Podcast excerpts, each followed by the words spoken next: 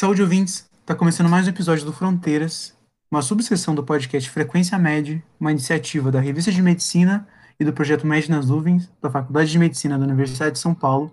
Eu sou Gabriel Valente, eu estou aqui com meu colega João Zirudo. Saúde a todos. Então, para o episódio de hoje, a gente trouxe três convidados. O professor Paulo Lotufo, titular do Departamento de Clínica Médica aqui da faculdade. O professor Luiz Fernando Ferraz da Silva, do Departamento de Patologia. E o doutor Igor Marinho, infectologista do Hospital das Clínicas da faculdade. Nesse nosso segundo episódio, a gente vai tentar complementar o nosso piloto. A gente quer passar de novo pela dinâmica de transmissão, mas um pouco mais aprofundado do que a gente consegue entender nesses quatro meses. Além disso, o impacto de algumas ações governamentais, então se prepara para polêmica, mas também focando naquilo que a gente descobriu tanto no departamento de patologia daqui, quanto com colaborações externas, sobre a fisiopatologia da doença, a correlação com a imunologia e também as vacinas de potencial. Bora lá?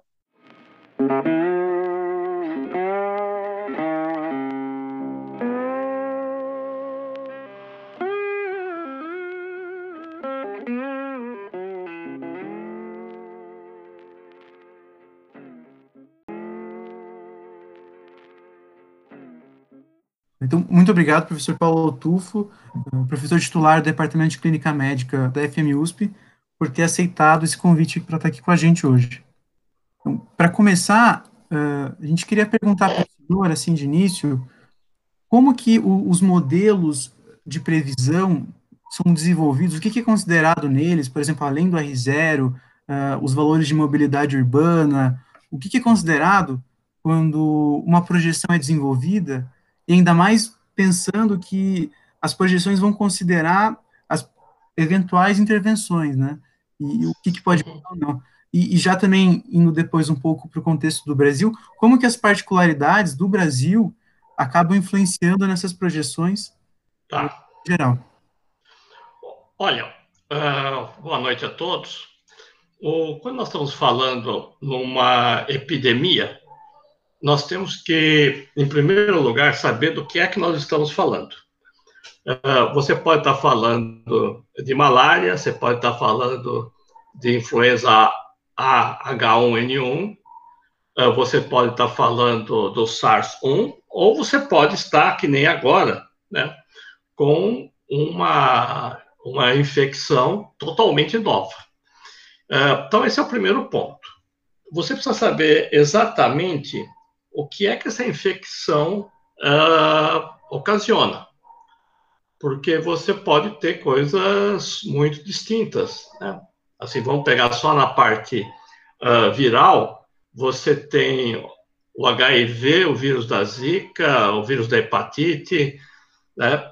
Uh, todos eles são vírus, mas têm quadros extremamente diferentes mesmo o comportamento das influenzas tem uma certa diferença.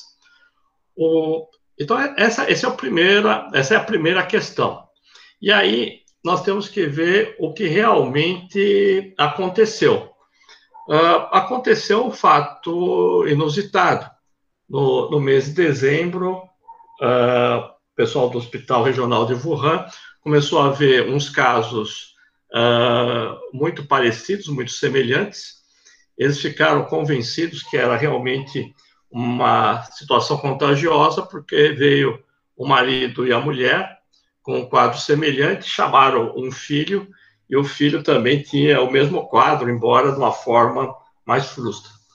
E, e a partir daí foi se estudar exatamente do que se tratava aqueles quadros de insuficiência respiratória uh, aguda e importante que estava tendo lá. E, e aí eles conseguem né, rapidamente mostrar que era contagioso, que tinha talvez uma relação com quem trabalhasse ou não no, no mercado lá de, de frutos do mar. E eles fazem o aviso ao Ocidente, enquanto isso eles vão descrevendo o que é o caso. Né? E aí é uma coisa interessante, porque as primeiras descrições dele mostram que era quase a semelhança da SARS-1, né, um quadro respiratório, quer dizer, uma pneumonia, uma pneumonia vírus, que estava uh, atingindo aquelas pessoas. Aí, então, a primeira ideia foi que uh, é nada mais, nada menos do que uma síndrome gripal, né, nesses termos. Mas os primeiros estudos já mostravam coisas muito distintas de uma síndrome gripal. Então, tinha lá valores de dedímero extremamente elevados. Né?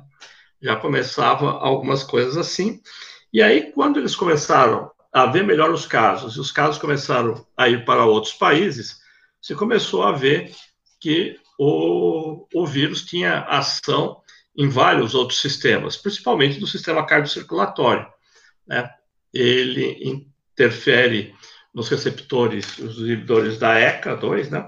Eles atuam, eles são trombogênicos, atuam no endotélio, e então tem um impacto cardiovascular muito distinto do que tem uh, simplesmente o vírus da influenza. Então, essa é a primeira questão que é importante, quer dizer, você saber do que você está tratando. Então, era uma coisa muito nova. Bom, aí está querendo falar a questão do contágio, né? O, o que foi feito de imediato, que eles foram avaliando lá, é que eles achavam, eles verificaram mais ou menos, né? É um estudo muito interessante que tem lá, já em Cantão, uma família que voltou de, de Wuhan e veio para, foi para lá, eles conseguem mais ou menos estimar que o, a taxa de contágio seria entre 2,5 e 3 ou seja, uma pessoa infectada passaria para 3 e assim sucessivamente, né, que era uma coisa bastante alta. Mas aí, quando você está falando de taxa de contágio, você precisa saber exatamente, né, quer dizer, também quais são as condições clínicas de quem está contaminado. Então, uh, você tem uh, algumas doenças que têm um contágio muito grande, mas tem uma letalidade tão violenta e tão rápida que a capacidade de, de, de transmissibilidade é baixa. O ebola, por exemplo. Uh, tem outros casos onde uh, o quadro clínico é tão exuberante, tão florido, que as pessoas já vão identificando quem está doente e já começa o, o isolamento. Né? O caso clássico é o sarampo. Né? O sarampo é um quadro clínico muito típico tanto que a gente não faz sorologia para sarampo, para identificar se a pessoa tem sarampo ou não. Né? É um, é, a, o clínico é muito forte. Né? O, aí, o que nós começamos, o que se começou a ver é que existia uma quantidade muito grande de casos frustros, né? que eram simplesmente uma infecção de vias aéreas superiores, nada mais do que isso, com uh, um padecimento geral, mas sem uh, sem dispneia é importante, a dispneia até um, é um dos sintomas que demora mais para aparecer e muitas vezes não aparece, né? E, e pessoas assintomáticas. Aí então a coisa complica bastante, porque você passa a ter uma situação onde você tem os uh, o que a gente chamava, né, dos uh, sadios transmissores, aquelas pessoas que vão transmitindo o, o vírus sem saber né, que estão doentes ou que estão com a doença. Então, quando o Ross, em 1912, ele estudando lá na, na Índia a, a malária, ele cria o famoso R, cria toda essa modelagem, uh, era dentro de uma lógica de uma doença por vetores, né? Assim, você tem o, o, anófilo, o anofelino, que é fundamental para a transmissão do, do plasmódio. E foi muito nessa lógica. Depois foi se adaptando isso para a, a influenza. Né?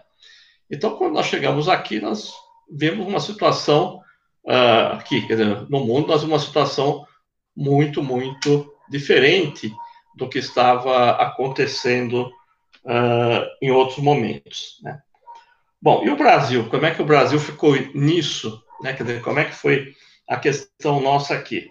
O, nós cometemos aqui um erro que o, o mundo inteiro cometeu, que foi de se preocupar somente com do, das pessoas que viriam da China, mais especificamente de Wuhan.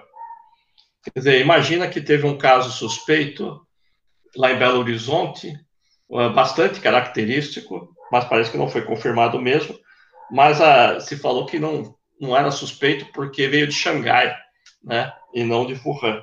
Quer dizer, um, um detalhe uh, que não, não cabe quando você está pensando já uh, em epidemia. Eu, e, então, uh, onde é que foi a nossa entrada? A nossa entrada foi basicamente pela Europa e pelos Estados Unidos. O, os estudos filogenéticos que o, a, a professora Esther Sabino uh, realizou aí no laboratório dela, no Instituto de Medicina Tropical da nossa faculdade, quer dizer, mostra que houve mais de 100 entradas uh, do vírus no país a partir mais ou menos da segunda quinzena de fevereiro. A maior parte, como era esperado, entrou por São Paulo, depois uma parte pelo Rio, né, os dois uh, hubs uh, aeroviários, e um terceiro lugar foi uma quantidade desproporcional para o tamanho, que foi Fortaleza. Então, a, quando nós estamos falando de epidemia, nós temos que ver, primeiro, do que se trata. Né? Então, não se trata de uma síndrome gripal, é uma situação muito mais grave do ponto de vista de acometimento de múltiplos órgãos. Ela tem uma contagiosidade bastante respeitável, né, de um R de 3, e tem dois problemas uh, fundamentais, que é o tempo de incubação e o, os casos uh, oligosintomáticos que uh, possibilitam a propagação do vírus sem que a pessoa perceba. Então, esse uh, foi o quadro que passou no Brasil e nós começamos a pandemia uh, em, São Paulo, Rio, Fortaleza. Os outros lugares uh, foi basicamente exportado daqui. Né? Foram, foi o que saiu de São Paulo, do Rio e também de Fortaleza. Né? Manaus, famoso a história de Manaus, surgiu veio tudo de, do Rio e São Paulo por meio de avião. Dentro disso, a gente seguiu também uma dinâmica que também se viu em alguns outros países, que foi a relação de interiorização. Até você comentou da exportação de um estado para o outro. É, mas o que, que você poderia comentar da dinâmica de interiorização do estado, né? Porque começou na é. capital de São Paulo e foi indo para é. mais para o interior, né? É, é, aí eu acho que houve uh, um problema seríssimo ah, porque foi interessante que como é que as coisas se transmitiram. Chega em Manaus uh, e Belém por, por voo, Recife também, né?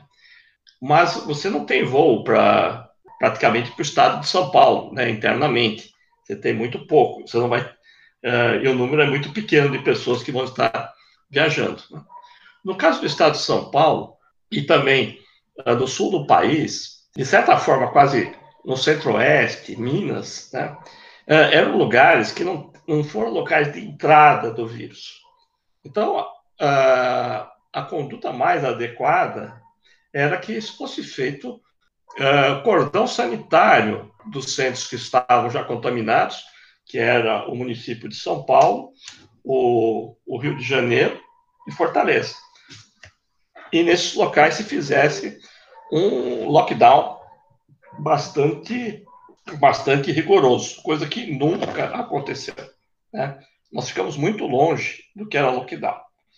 Se nós tivéssemos feito isso, com certeza nós íamos ter uma quantidade de casos que eh, migrasse para os outros lugares muito pequeno, né? muito pequeno mesmo.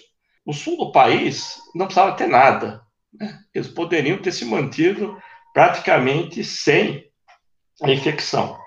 Quando a gente olha a Itália, a Itália teve uma mortalidade monstruosa, muito grande, mas ela ficou na Lombardia, praticamente, um pouco no Vêneto, um pouco no Piemonte, mas quando você desce para Roma e o sul da Itália, praticamente não teve nada. Né? Eles conseguiram circunscrever a, a doença. A mesma coisa na Espanha também. Ficou muito na Catalunha, na região Peri-Madrid, mas outras regiões for, ficaram relativamente protegidas. Então, era possível haver essa proteção. Né? E aí que existe toda a questão de como foi o encaminhamento aqui no, no país. Excelente, professor. Em relação às medidas não farmacológicas que foram adotadas aqui no país, eh, e que também, com experiência de outros países, tanto o distanciamento social, o isolamento dos casos diagnosticados, de... Uhum. É, o que, que o senhor percebeu ao longo desses meses, aquilo que funcionou e como a, a não adesão completa dessas medidas acabou repercutindo e repercute hoje nas curvas? Olha, por que, que nós tomamos essas medidas? Né?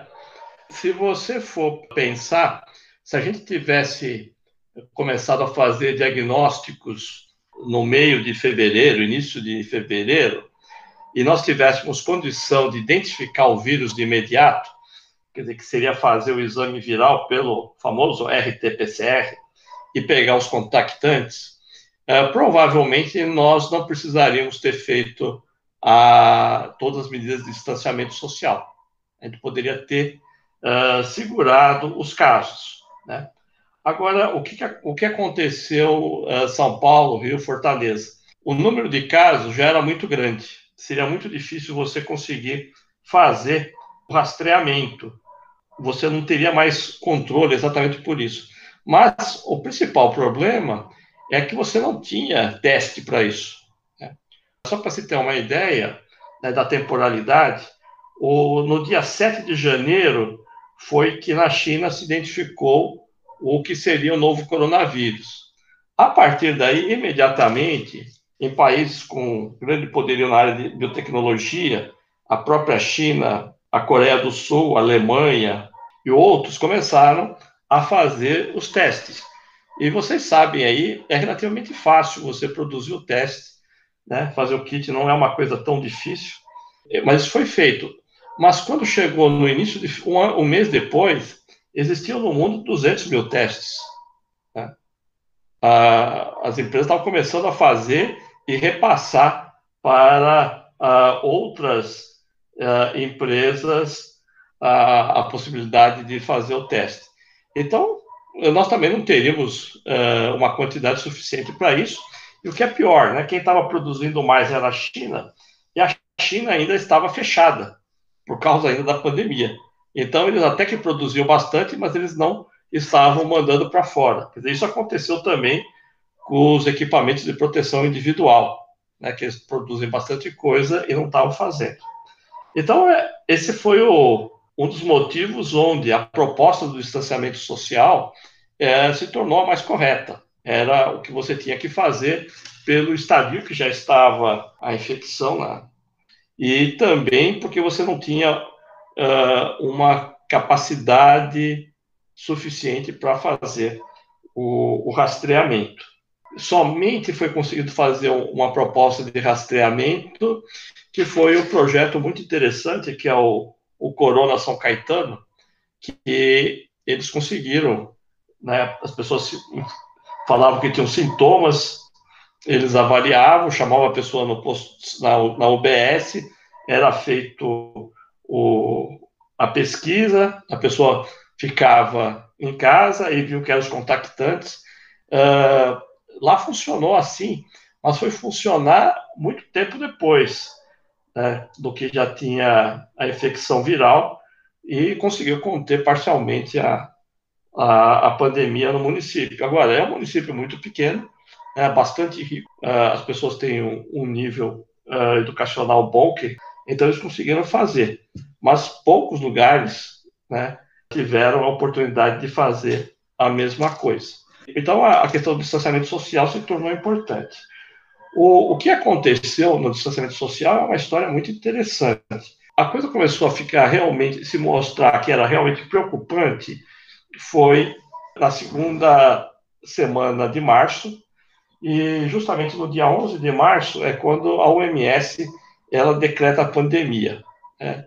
Quando ela decretou pandemia, foi uma, um pavor extremo, né? Esse nome pandemia é muito forte.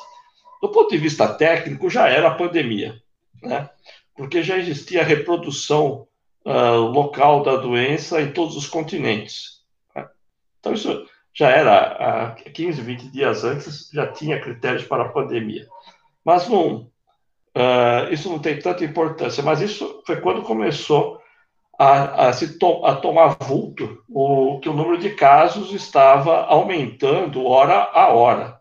Aí então começa-se a tomar as medidas, e é interessante porque na quinta-feira a Unicamp diz que vai fechar, né? A USP diz que é um absurdo, que não vai fazer isso. Na sexta-feira de manhã a USP já muda de opinião e a cada dia, e a cada seis horas aparece um novo comunicado, né? Com restrições cada vez maiores. E o governo do Estado de São Paulo também. E aí foi, se vocês lembram, foi dado um prazo até o dia 24 de março para fechar tudo. Né? Assim, a ideia é que era uma semana para que os pais pudessem adaptar a questão das crianças em casa, né? para ser uma coisa mais progressiva. Mas a população respondeu de uma forma muito uh, positiva. No dia 23, 24, já estava tudo fechado, tudo. As escolas ficaram dois dias abertas, depois fecharam porque os pais não levaram mais, todo mundo se resolveu, o, o comércio não essencial já foi fechando. Né? Então, a resposta inicial que houve foi muito, muito boa. Né? E aí nós temos o, dois fatores que levaram, trouxeram, foram os problemas fundamentais. Jair Messias Bolsonaro. Ele começa uma campanha contra o isolamento, falando que aquilo vai acabar com a economia, e a equipe econômica dele retarda ao máximo possível a proposta do auxílio emergencial. Uh, o auxílio emergencial foi visto, não só aqui no Brasil, como outros países, como uma questão fundamental para você poder segurar uh, quem não estivesse no mercado de trabalho formal. E aí a, a equipe econômica, né, uh, chefiada pelo Paulo Guedes, tem uma responsabilidade enorme né, junto com a propaganda que o Bolsonaro faz contra o isolamento social. O, o Paulo Guedes fez uma proposta que foi era 150 mil, 150 reais de, de auxílio, né, que depois o Congresso uh, elevou para 600 e o, as pessoas, o, os trabalhadores formais né, ficariam em casa, mas sem salário, né? iam receber os 150 reais e ficariam sem o salário. Né? Essa foi a, a, proposta dele. Né? Não vingou, em parte, porque o Congresso atuou bem, a, a, a sociedade como um todo, mas aí eles fizeram corpo mole, né? na questão da distribuição. E aí, uh, juntando o que existia de propaganda contrária né, ao, uh, as medidas de não farmacológicas e, e a ausência do auxílio emergencial, uh, aquelas pessoas que estão no mercado informal uh, tiveram que começar a sair procurando alguma coisa, né? E aí, então, você tem, nos primeiros 15 dias em São Paulo, uma situação muito boa, mas que depois não melhora tanto, né? Ela vai ficando estável e aí teve um, um momento em que o governo do estado cometeu um equívoco. Uh, ele fala que no dia 11 de abril, que é segunda-feira depois da Páscoa, ia ser revisto uh, a quarentena. Quer dizer, essa mensagem que ele passou para muita gente foi que ia acabar, né? Então já começou um certo grau de relaxamento. Mas de uma forma geral, o que se passou em São Paulo, né, que a gente consegue observar é que as ações de distanciamento social foram muito uh, positivas, conseguiu segurar bastante, mas não conseguiu né, segurar a barra justamente uh, da população mais pobre, que já estava infectada. Né? Ela que foi a, a, que primeiramente foi infectada, e porque eles tiveram que, mesmo, mesmo a pessoa estando no mercado formal, mas ela tendo que trabalhar, ela teve que se deslocar. E aí, uh, o grande local de contágio foi justamente o, o transporte público. Né? Esse passou a ser o grande local de contágio. Então, nós temos os exemplos aí do HC. O, como era de se esperar, né?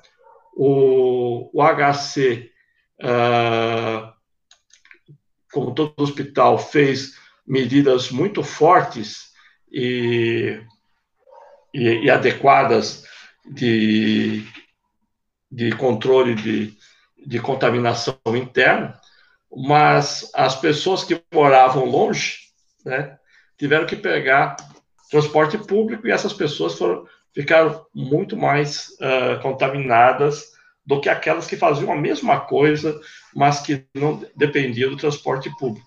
Né? Então esse passou a ser o problema. Aí nós tivemos, né, toda uma luta política muito grande, né? Quer dizer, essa foi a, foi a parte assim uh, onde se mostrou assim uma sordidez imensa do ser humano. Mas, né, eu defendo que essa é um contingente muito minoritário, muito minoritário. Nós não conseguimos ver, mas a, a quantidade de ações altruístas solidárias foram muito grandes. A, o número de pessoas que manteve os seus funcionários domésticos pagos durante todo esse período foi muito grande. Né? Então, a pessoa paga, pagou para diarista, mensalista, para o dog walker, para o jardineiro, o peroeiro da escola, as pessoas continuaram pagando. Teve gente, muita gente que eh, tem cabeleireiro, barbeiro de confiança, né? Começou a fazer o famoso fiado adiantado, né? Pagava para a pessoa antes. Uh, outra coisa que foi muito incrível foi a, como as pessoas começaram a fazer compras dos pequenos comerciantes. Né? Não vá ao supermercado, compre do, do seu Zé da, da fruta, né? da Dona Maria do pastel, e, e, e, por incrível que pareça, teve, teve pequenos negócios aí que se deram bem, né? Porque tiveram uma venda muito grande. Uh, teve grandes empresas né, que também fizeram doações muito grandes. Né? Dizer, teve um banco que doou um bilhão, né? e nem quis saber. Uh, ele não controlou dinheiro, ele nomeou uma comissão de sete uh, pessoas da área da saúde, elas fizeram um regimento, e a partir daí foram, foi feita uma distribuição muito grande. Quer dizer, houve ações muito incríveis né, uh, durante a pandemia. Uh, infelizmente, a gente vê né, aquilo que é mais execrável do ser humano. Porque é aquela questão, né? O altruísta, ele por ser altruísta, ele não fica, né, uh, se mostrando, né? Ele não faz questão de aparecer. Então isso teve um impacto muito grande. Uh, aí a pergunta é o seguinte: a, as medidas de, de isolamento social, elas funcionaram? Eu digo que sim, funcionaram e funcionaram bem. O problema é que ela funcionou para quem conseguiu fazer isso. Né?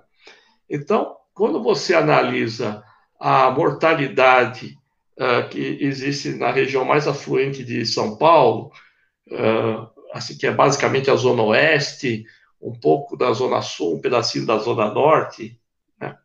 Uh, e também o pedaço lá da zona leste, você vai ver que a, o impacto em termos de morte foi relativamente pequeno perto do que aconteceu no extremo da Zona Sul, no extremo da Zona Leste.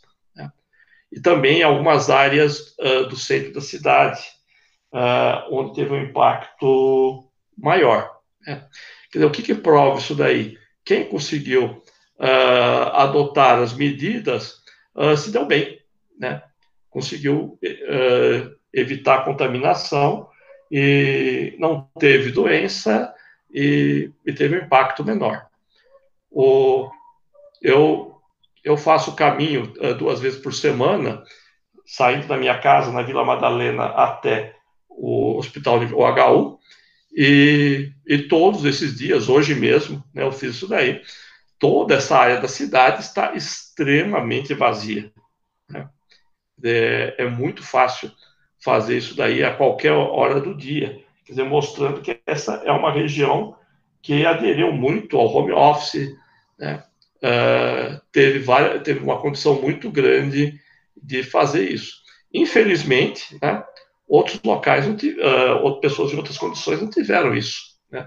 E aí o grau de contaminação foi muito grande. Então, quando a gente pensa numa epidemia, a gente tem uma ideia uh, que é uma relação entre um agente, um patógeno e um hospedeiro. Sim, isso é verdade. Mas o, que define uh, o resultado da epidemia é o quanto que houve de fissura, né, de esgarçamento do tecido social. Né? É isso que, que aconteceu. Né? Você tem um esgarçamento do tecido social e as pessoas que têm menos condição de se proteger foram aquelas uh, mais atingidas. Né? Então, esse é o, o grande marco né, que nós temos aí da pandemia no mundo inteiro. Perfeito, professor. Você até tocou em alguns outros assuntos de uma análise não tão somente estatística, né? Dentro disso que você está comentando, antes da gente passar mesmo para uma questão mais técnica, eu acho que vale a pena tentar fazer uma pergunta porque você comentou exatamente dessa questão de planejamento do governo, porque você citou, Sim. ah, a Unicamp, a USP abre e fecha, o governo também de ficar remodelando com o tempo, entra muito na questão das informações que estão acessíveis para poder fazer esse planejamento, né? Exatamente. Não só para o governo de, de, de ter análise interna dele, que é uma análise muito mais técnica, muito mais robusta, e também tem que considerar essas questões é, sociais e econômicas, mas também da é, difusão de informação para a população, né? Porque até mesmo no campo da medicina, quando a gente pensa no atendimento para o paciente, a gente tem a adesão de um determinado tratamento depende também dele conhecer Exatamente. a benefício que ele pode ter. É, é. Você poderia comentar um pouco disso, dessa questão de como que a gente tem acesso a essa informação técnica do parte do planejamento, em especial é, em relação eu... aos testes, mas também é, é. da difusão de informação para a população? Eu, então... eu, eu, vou pegar sobre um, um outro aspecto, mas eu, eu, vou responder o que você está tá falando. Quando, quando nós estamos falando em pandemia, significa que está no mundo inteiro. Então, a gente deveria ter um comando único. Né? A, a Organização Mundial da Saúde, ela não é um órgão executivo. Né? Ela é um órgão formado por, por membros, né? ela tem um orçamento muito pequeno, né? As pessoas não têm ideia como, uh, apesar de ela ter um nome muito forte, ela, ela não tem condição de fazer muitas coisas. O, quem tem mais condição de, de atuar numa pandemia é o Centro de Controle de Doenças dos Estados Unidos, o CDC, que fica em Atlanta. E aí que existe o primeiro grande problema, que começa em 2017. Uh, ah, em 2017, o, o que aconteceu foi que o, o Donald Trump simplesmente né, uh, começou a bloquear uh, recursos, mudou a direção do CDC e o CDC foi ficando cada vez mais acanhado. O, o CDC tem um, um orçamento monstruoso, tem um corpo clínico, um corpo técnico fantástico, com uma capacidade de se espalhar pelo mundo muito grande. Nós vimos isso na questão da Zika. Né? Teve a Zika em 10 dias, eles já estavam lá no Nordeste, né, trabalhando com todo mundo, já pegando dados e material e tudo mais. Né? Foram para a Colômbia, estavam fazendo isso. No Ebola, tem um momento que o CDC vê que a situação lá está muito difícil, era o governo do Barack Obama, ele manda 3 mil Mariners, né? Eles entram pelo Rio Congo ali, né? Os Mariners com o capacete azul da ONU, né? Para poder uh, permitir que as medidas de controle do ebola uh, fossem feitas. Uh, e o que aconteceu foi que o CDC ficou amarrado, né? Totalmente amarrado e continua, piorou ainda. Bom, e aqui no Brasil? Aqui no Brasil existe um problema. A gente, eu sou né, assim, eu diria sócio fundador do SUS, né, porque sempre foi uma, eu militei pela existência do SUS desde sempre, uh, desde que estava aí no CAOC, né, uh, aliás, tem um, tem um momento, em 1976, que tem um, uma greve aí pelo, pelo novo currículo, tudo, e tem alguns documentos aí, se vocês acharem aí, tem coisas que já existe uma proposta saindo daí da existência de não assim um sistema único de saúde, mas alguma coisa em termos de cobertura universal, né? Nós, quando estudantes estavam aí no porão, a gente já falava isso. Bom, O, mas o que aconteceu no Brasil, né, do SUS, foi que aquele movimento pendular. Uh, logo depois da Constituinte, uh, que foi, a gente foi fazer a, a lei de regulamentação do SUS, a 8080, o, não foi criado lá o equivalente ao CDC, né? que seria hoje, teria assim, um, fosse uma agência independente, da mesma forma como é a Anvisa. Né? Isso não foi feito porque, na época, todos nós lá éramos municipalistas radicais. A gente achava que tudo tem que ser no município.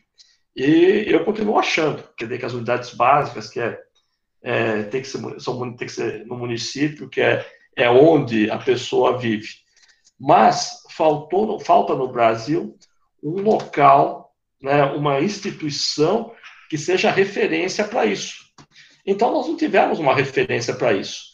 Uh, existe a Secretaria de Vigilância da Saúde, que fazia aquelas entrevistas, né, no final da tarde, mas eles não têm, não tinham muito poder em termos de, uh, de se contrapor uh, à presidência da República, por exemplo. Né? Se fosse um órgão que tivesse uma autonomia maior, ia conseguir segurar isso daí, ia ser uma referência para todo mundo. E que passaria a informação correta. Né? Então, no início, as informações estavam saindo daquela entrevista das 5 horas da tarde. Depois, né, uma das coisas que é feita é o esvaziamento daquelas entrevistas, e aí cada um começou a dar o seu palpite. Né? E, e, aí, e por aí vai, né? E aí, então, o, toda uh, essa rede de informação e contra-informação, ela vai ocorrendo. Né? Então, o que uh, se passou foi a ausência de um organismo central que pudesse fazer isso. Se tivesse mantido o, o Ministério da Saúde técnico, esses problemas seriam muito, muito minimizados. Né? Muito, muito minimizados. Porque no início o Ministério estava com moral. Até quando falou bobagem, né, que foi que a máscara não, seria necess, não seriam necessárias, né, eles foram respeitados, todo mundo aceitou isso daí. Né? Eles estavam com muito moral no início para fazer as proposições. E aí depois virou, né, cada um pegando o seu lado e cada estado fazendo, depois cada município. A chegar à situação mais uh, cômica, né, se não fosse trágica, que foi o shopping uh, que fica uma, parte do shopping é no município de Sorocaba, outra no município de Votorantim, né, uma parte estava funcionando, outra parte não estava funcionando, né, porque eram diferentes. Né. Uh, essa passou a ser a grande uh, questão, né.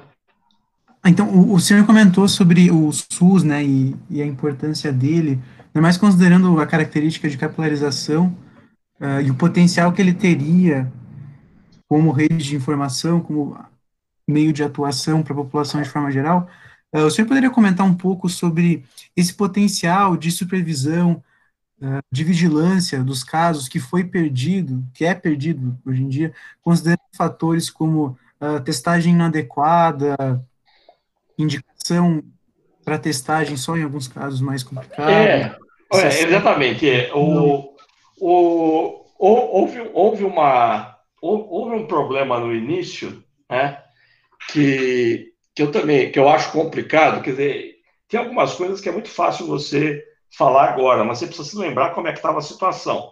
O número de testes que existia era muito pequeno, né? Não, não era suficiente. O, mas o, o Ministério errou, né? Uh, em não uh, priorizar que fosse feito o rastreamento. Assim, a partir de um caso índice, né, você faz a identificação e vai tentando pegar todos os contactantes e para fazer o isolamento. Esse foi um, um equívoco, né? E, e aconteceu aquelas coisas bem Brasil, né? Ou quem não precisava fazer o teste começou a fazer. Quer dizer, pessoas iam em hospital, em laboratório privado, gastavam 300 reais e faziam lá o RT-PCR, né, sem sintomas, sem nada, e o que é pior, achando que era como se fosse uma vacina, né? Elas já estavam uh, resolvidas. A outra coisa pior que surgiu, né, e isso daí foi culpa da Anvisa, que não deveria ter permitido isso daí, foi o teste de farmácia.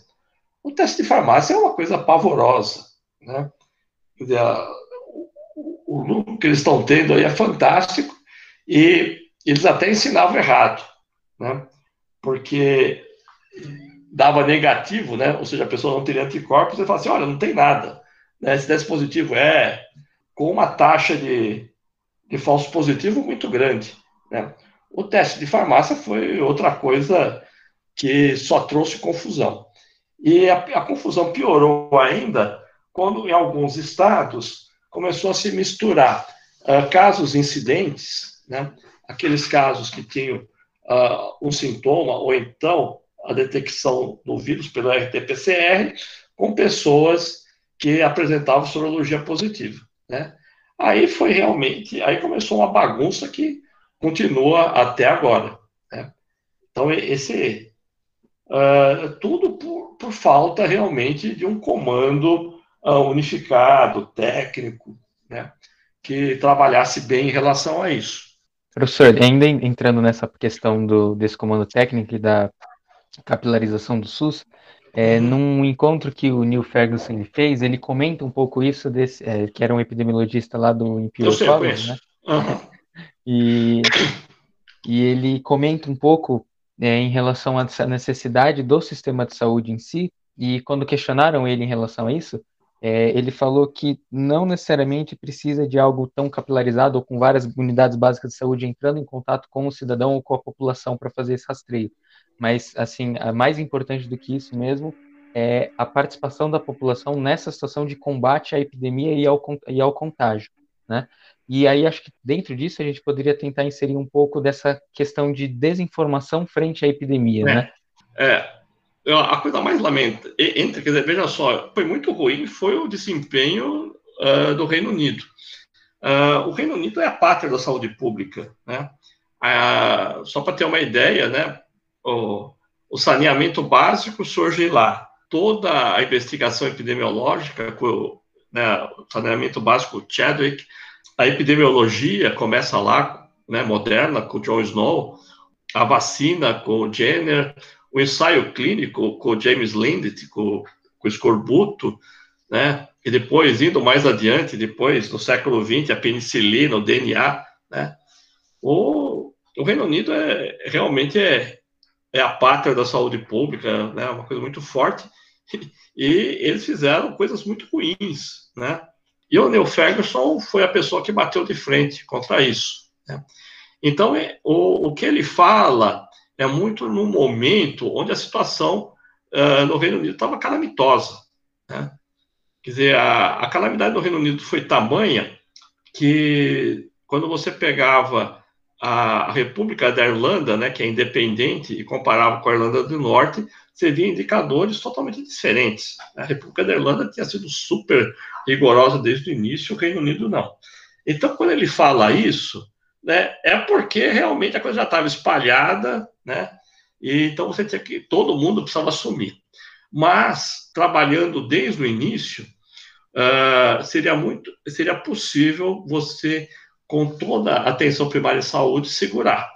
Uh, existem alguns exemplos aqui no Brasil que nós estamos levantando, né? Eu estou falando, estou vendo isso aí com, com, o professor José Ricardo Aires, né? Nós estamos levantando isso daí para. Uh, eu sei que, por exemplo, Araraquara trabalhou muito bem, Jaboticabal, teve, no início, Florianópolis trabalhou brilhantemente, né? Quer dizer, conseguiu segurar muita coisa, uh, sempre a partir da atenção primária em saúde. Né? É, o sul do país inteiro poderia ter segurado é, o, do Paraná para Paraná, Santa Catarina e Rio Grande do Sul, eles poderiam estar na mesma situação do Uruguai, praticamente a mesma, né? mas uh, não fizeram, né? Quer dizer, a questão política pesou muito uh, aí, né? Excelente, professor. Uh, e agora indo para uma abordagem que o senhor mencionou sobre essa questão de, de como se preparar, agora imaginando um contexto uh, mais de perspectivas do que pode acontecer para reduzir isso, pensando na vacinação, e nessas características que o senhor mencionou, de como a Covid se apresenta aqui no país, uh, e provavelmente vai se apresentar, tanto questão de interiorização, país, uh, estados que poderiam estar mais bem preparados, essa questão da regionalização, do clima mais frio agora, principalmente para o sul, uh, como que o senhor acredita que essa entrega da vacinação, ela precisa acontecer e como ela talvez aconteça, é. como que ela deve ser organizada? Olha, é o seguinte, a, a questão da vacinação, é, todo mundo, está sendo feita uma propaganda que eu acho muito perigosa, né? De falar que vai ser, estou né, brincando aí, uh, na segunda-feira, na semana, na outra semana, né? A coisa não é nada uh, fácil, né? Nunca foi, né? A vacina é uma coisa muito complicada. Uh, primeiro, que nós vamos ter que ter testes fase 3 muito bem uh, terminados, muito bem apresentados, né? Uh, e vejam só o que já aconteceu aí com o da AstraZeneca, né? Já tivemos um problema, não sabemos exatamente aí o que vai se passar, mas isso é normal, né? Eu já dei 20 entrevistas hoje falando que isso é absolutamente normal acontecer. Uh, por isso que a gente faz, exatamente por isso que uh, todos nós exigimos que seja feita uh, o ensaio clínico uh, completo. Uh, então, esse é o ponto inicial somente. Aí, quando nós estamos falando em vacinar a população, nós temos que pensar o seguinte: o, uma parte vai ser produzida aqui, né, outra parte vai ser importada. essa importação tem um custo muito grande, mas nós temos uma situação que é que chama-se cadeia de frio. Ela é uh, crítica, né? E aí o seguinte, a maior parte das vacinas que nós utilizamos, né, Sabin, MMR, elas trabalham com uma temperatura de menos 2, menos 8 graus Celsius, né? Uh, algumas vacinas estão sendo propostas para menos 20, o que já é complicado. E, e tem uma delas que é para menos 80, né, com mRNA, né? Aí então é complicadíssimo isso. Mas não é só no, no Brasil, em qualquer lugar do mundo. Né? É muito complicado você conseguir garantir uma cadeia de frio de menos 80. O Brasil consegue segurar até de menos 20. Né? E porque é, essa é a questão uh, fundamental, que é como é que nós vamos conseguir manter essa cadeia de frio. E, e a outra história é o seguinte, né? Que é a questão da distribuição uh, que consiga ser uma cobertura muito grande. Então, você pega, né, dando um exemplo, se você pega uma vacina que talvez seja fabricada aqui ao lado da gente, no Instituto Butantan, ela está no lugar refrigerado, sai, né, e vai levar para uma UBS, aí, nossa, aí na região do Butantã, aí, Vila Dalva, São Jorge, né, onde a gente tem as nossas aulas aí de uh, Boa Vista, né? Quer dizer, chega rápido lá, mas mesmo chegando rápido, se nós tivermos lá, uh, se a, o carro que está trazendo está com 200 uh, ah, doses, né? Nós temos que ter 200 braços lá para tomar aquilo, né? Não pode ficar sobrando, né? Então tem que estar tá todo mundo lá para tomar, né? Uh, esse é um problema que nós temos né, na, na vacinação para gripe, lá no HU, é sempre um problema isso daí. Quer dizer, a gente começa o. No primeiro dia vem bastante gente, depois começa a cair e fica sobrando lá e você tem que ficar uh, indo atrás né, para que as pessoas tomem. É, aí quando você fala que está acabando, aí aparece todo mundo no último dia. Então, são situações é, bastante complexas que, que eu antevejo. A outra questão é uma questão ah, de suprimento que já precisava estar sendo vista. Né? O país precisava começar a produzir muita seringa, muita agulha, já deixar estocado. Nós temos uma indústria boa, né, que faz isso daí, mas ela não consegue produzir uh, se nós formos uh, uh, vacinar, estou chutando assim um número até pequeno, 50 milhões de pessoas, em dois meses ela tem que ter 100 milhões de, de seringas e agulhas, né? Então é bastante complicado tudo. Né? A vacinação não é uma coisa simples, não. Né? Mesmo que tudo dê certo. Né? Perfeito, professor. Eu acho que transitando um pouco depois dessa questão da, da avaliação qualitativa que a gente fez mais do SUS, da, da, do governo, da população, é, a gente poderia tentar analisar um pouco é, qual que é a sua interpretação do que a gente viu da dinâmica da curva do coronavírus no Brasil, né? Tanto da contaminação quanto do número de mortes. Olha, é, como que você avalia? É, é é a questão é o seguinte: o, a contaminação ela é uma coisa muito mais é, difícil de você analisar, porque é, entra muito os critérios, os critérios, é, a capacidade que você tem em, em fazer o diagnóstico. Né? Então, esse é sempre um grande problema. Mas o, o, na questão das mortes, né, tem também a questão de você ter testado ou não para saber, né, existe ainda uma quantidade muito grande de casos que a gente não sabe, né, é, se foram Covid ou mesmo, nós vamos, tá, o mundo inteiro, né, está tentando ver, aliás, é um projeto nosso, né, da, da FIMUSP, junto com a Secretaria Municipal de São Paulo, para rever os casos no município, né, da capital.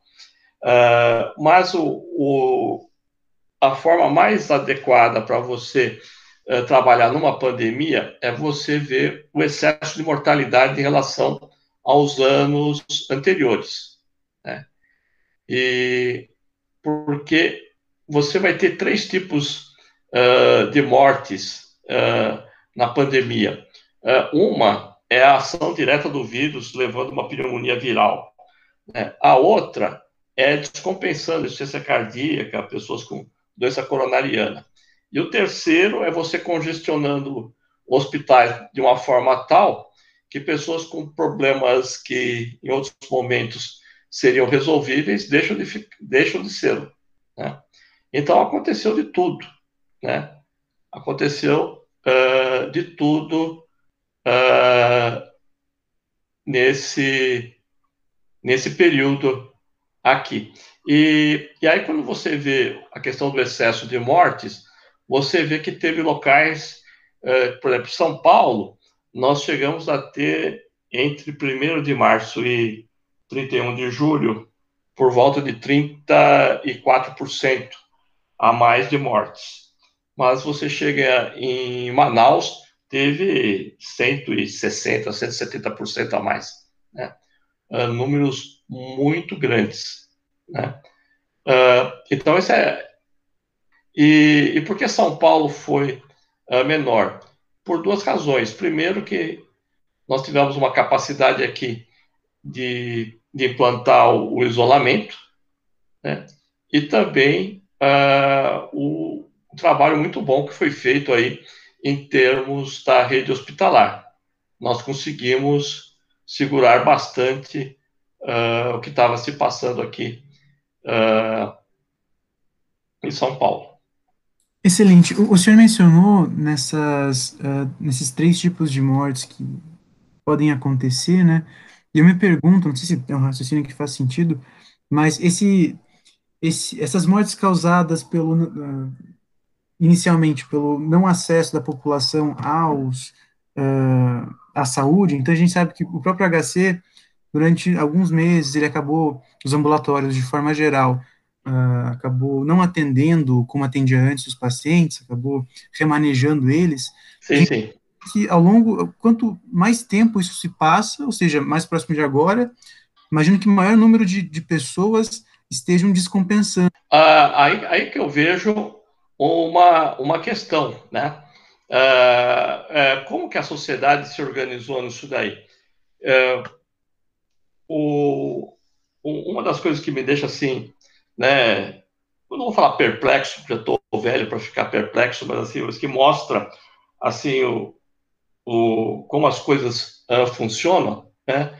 Quer dizer, assim, eu pergunto, uh, qual é a prioridade quando você fala para qual, qual é, é a prioridade que o governo deve ter? Todos falam saúde educação. Qual foi a prioridade que foi dada na pandemia em termos de reabertura? Shopping, center, salão de beleza, academia de ginástica. Foi isso. Né? Uh, restaurante, barzinho, foi isso. Né?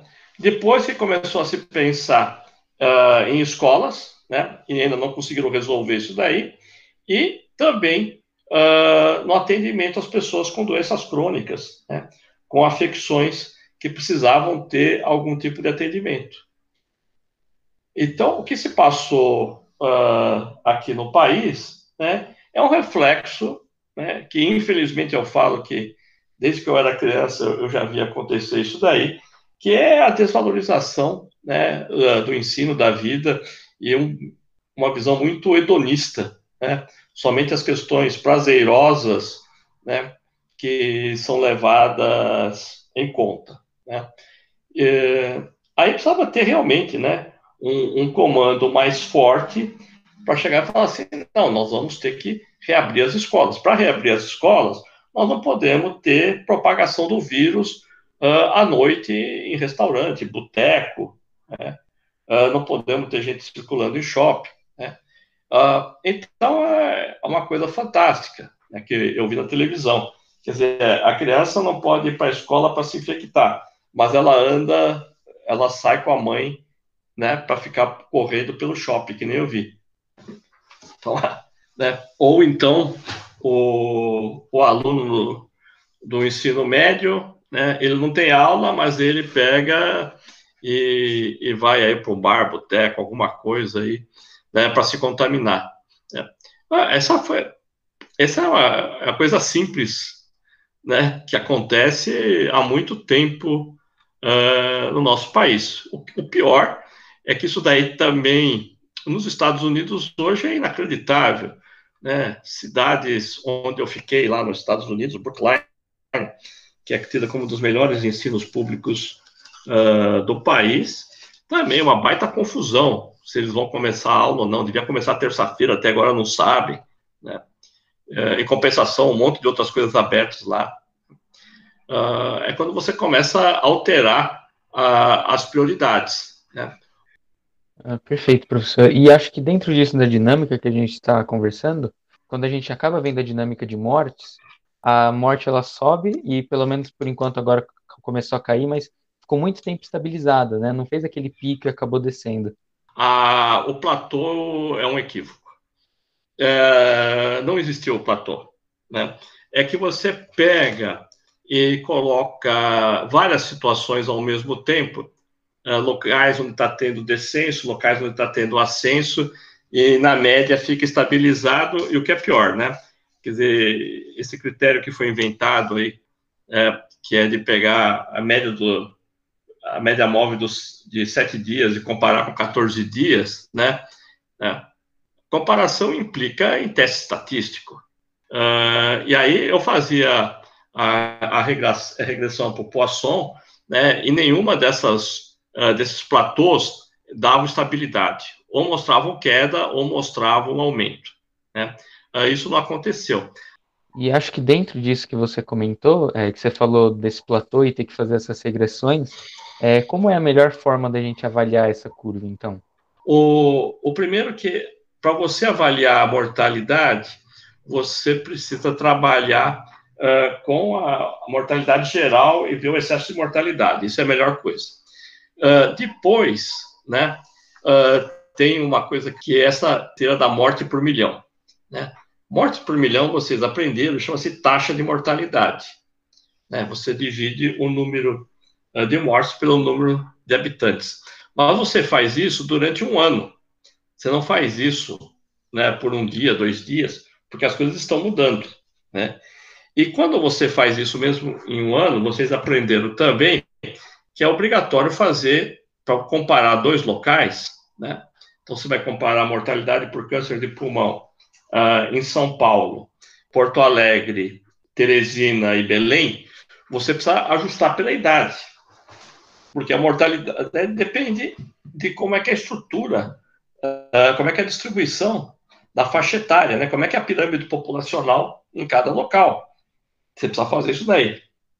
Nada disso foi feito, né? Então, é, é um, um, monte de chute, né? Uh, numa epidemia, você não faz taxa. Uh, numa epidemia, você vai contando dia a dia. Excelente, professor. E agora, eu acho que para a gente direcionar a finalização, uh, acho que o senhor acabou abordando vários aspectos de forma muito completa. A gente queria perguntar para o senhor em relação às perspectivas futuras, uh, as previsões, considerando o que a gente acabou conversando. Né? Então, essa dificuldade da vacinação, esse perfil uh, das medidas não farmacológicas, como elas estão sendo adotadas, a relação da população de muitas classes sociais precisarem uh, irem trabalhar, uhum. estarem na rua, Sim. necessidade mesmo. O que, que o senhor prevê para os próximos, próximos meses aí uh, em relação ao Brasil? Olha, toda a questão nossa é o seguinte: se nós vamos ter algum impacto desses aí em termos de casos, né? eu não sei, né? Eu não sei, né, se isso vai ter impacto ou não. Nós sabemos que a questão sazonal tem uma influência pequena, como a gente viu nos Estados Unidos, né, de fazer calor ou não, né? Então, eu vejo uma situação ainda muito, muito, muito, muito, muito uh, complexa para a gente saber exatamente o que vai acontecer. Né? A esperança é que veio uma, duas, três, quatro, cinco vacinas, a gente tem a capacidade de imunizar muita gente e conseguir segurar o quanto, o quanto antes possível, né?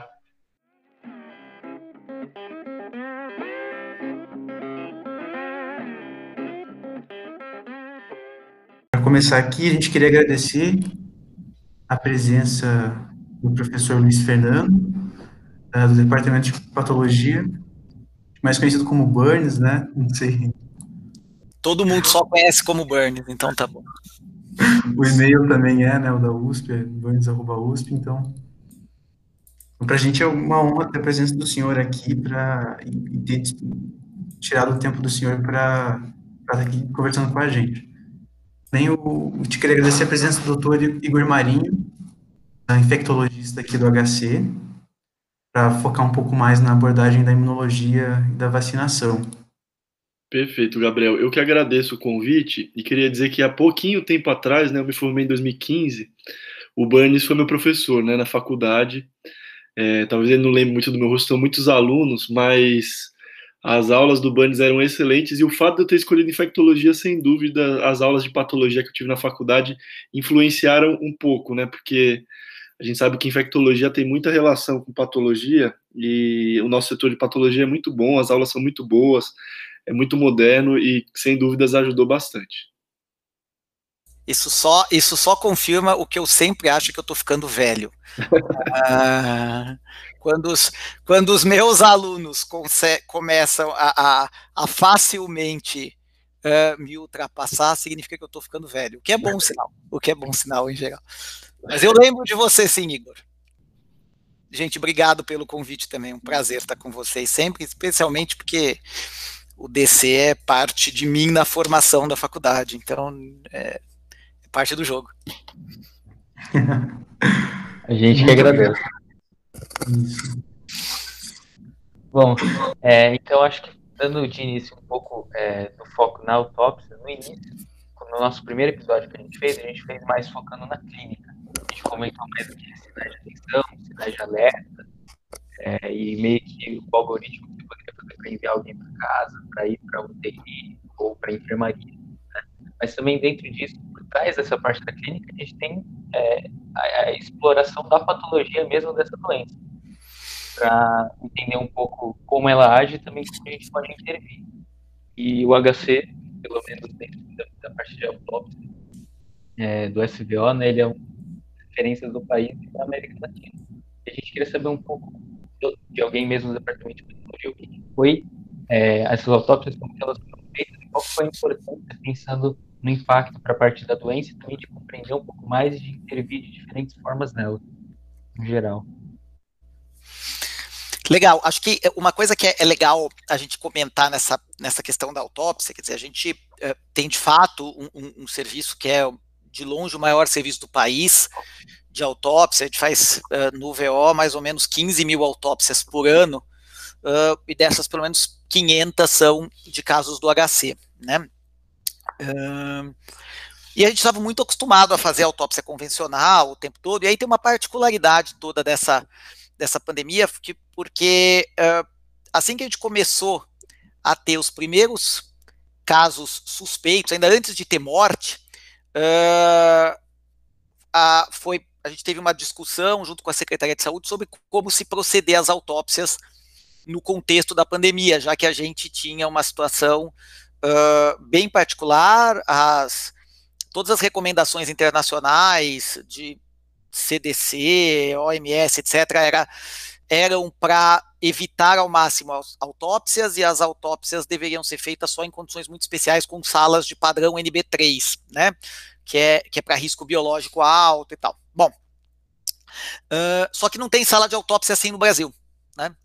Então, é, isso, isso é, gerava um desafio enorme para o país como um todo e para o estado de São Paulo particularmente, porque é onde os casos tinham chegado, e foi nesse contexto que uh, foi determinado pelo governo, em acordo com a secretaria e com, com os diversos serviços, a suspensão das autópsias convencionais para evitar maior propagação, etc., já que cada caso poderia ser um, portador potencial se a gente pensar, inclusive, nos portadores assintomáticos, né? Então não era uma coisa só dos casos positivos.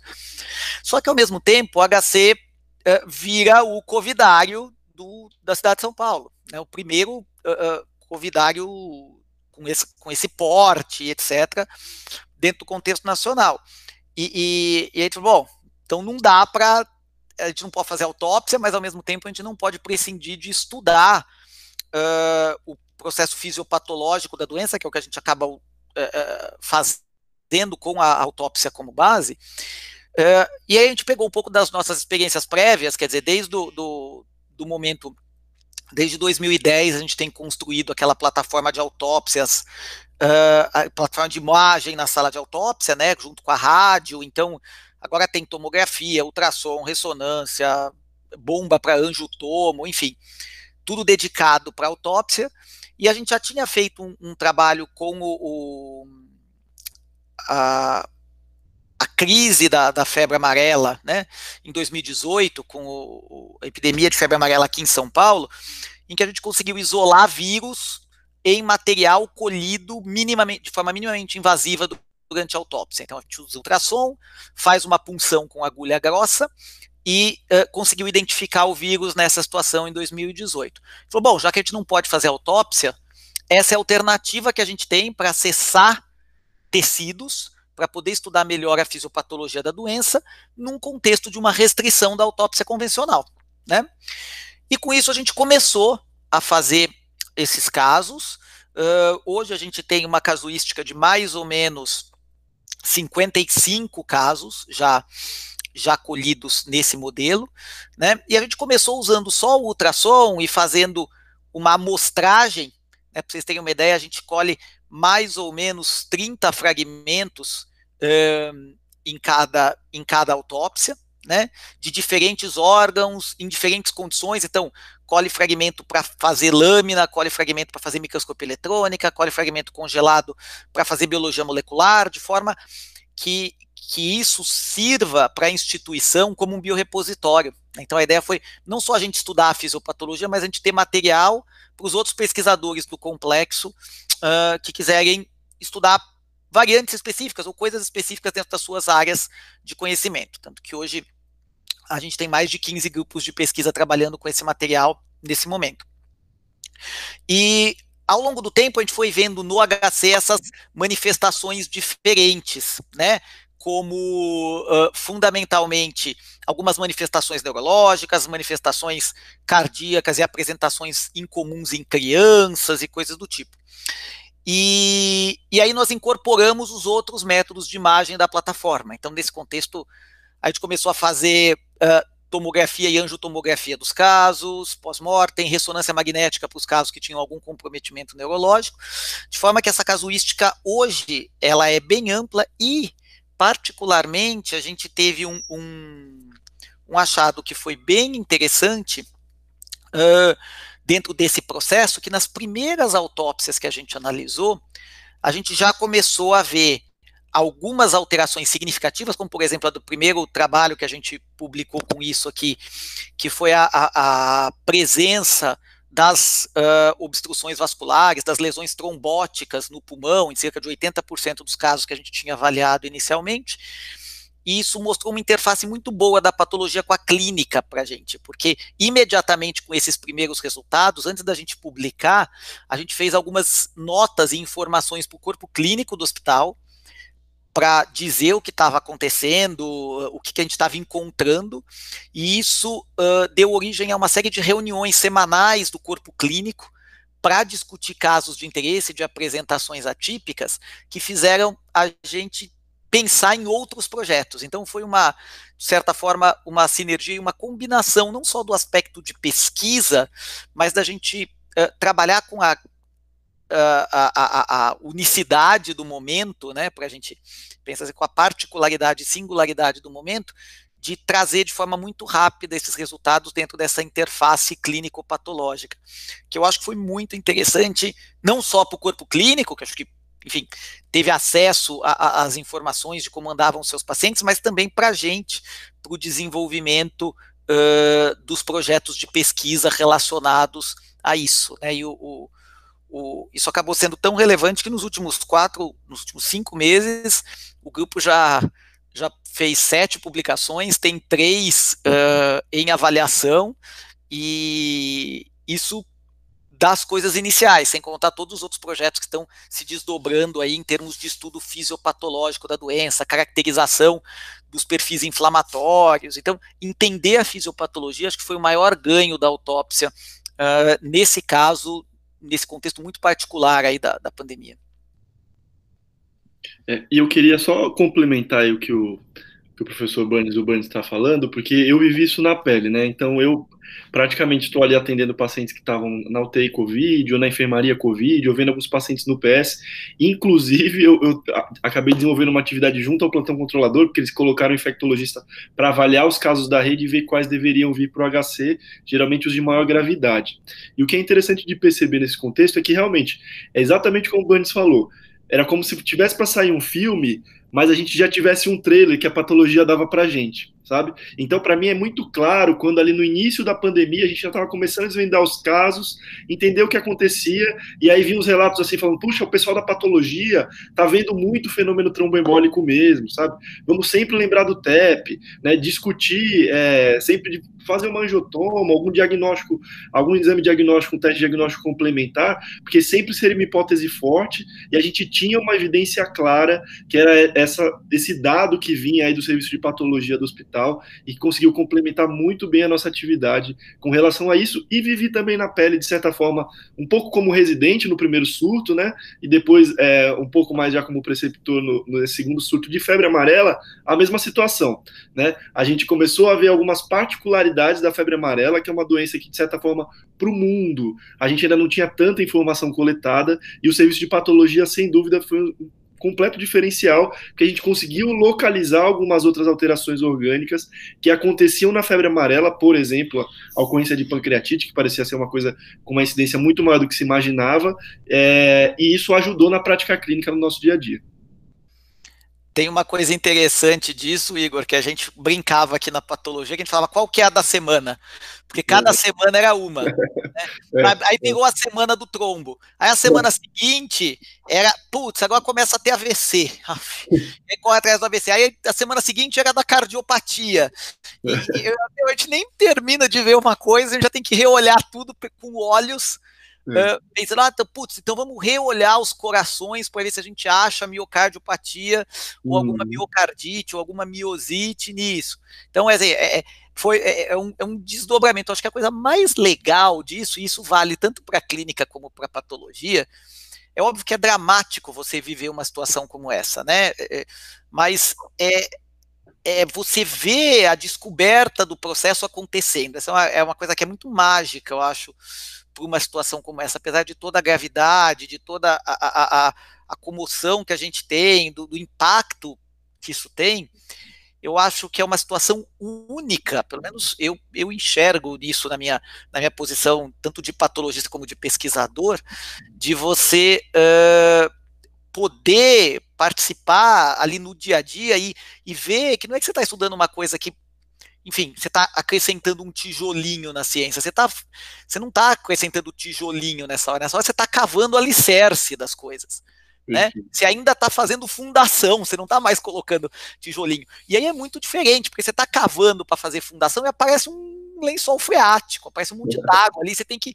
ir, ir se virando em tempo real, é um tempo diferente do tempo que a gente está acostumado quando a gente lida com doenças que a gente conhece. Né? É. E puxando um pouquinho a, a sardinha para minha brasa e para sua brasa também, é, eu acho que uma, dif uma diferença das nossas especialidades é que a gente acaba contemplando todos os órgãos e sistemas, né? Então, quando a gente fala do oftalmo, que às vezes estuda mais o olho mesmo, ou quando a gente fala do dermatologista, que vai se preocupar mais com as doenças da pele, é um pouco diferente do tipo de visão mais holística, né, que o patologista e que também o infectologista tem que ter, porque a gente não está observando um órgão e sistema, né? É, no caso do infectologista, a gente vai observar infecções que podem acontecer em qualquer lugar, é, de fato. E no caso do patologista, também vocês vão observar todos os tecidos e a possibilidade de acometimento em todos eles. E eu acho que isso é encantador nas nossas especialidades, puxando de novo aí a sardinha para nossa brasa, mas perceber que a gente consegue, como você falou, poxa, é o AVC, mas daqui a pouco eu já estou estudando coração. Putz, mas eu nem lembro mais como que é o mecanismo da pancreatite, mas eu vou olhar lá de novo e vou voltar para poder descobrir e, e, e perceber se tem uma associação com esse caso que a gente está vendo agora. Excelente. Essa comunicação entre patologia, a parte clínica, incrível, assim, fundamental. Ainda mais no, no HC, imagino que com os diversos institutos deve ter uma comunicação muito grande, né? Eu vi que estava sendo feito um, um biobanco, né? Eu estou correto? De, de amostras de tecido humano. Como é que foi utilizado isso em parceria com outras universidades? Assim, como é que era esse feedback? Porque imagino que constante, né? Para pegar inspiração externa, inspiração externa também, ideias novas. É, na verdade, a gente criou um biorepositório disso, né?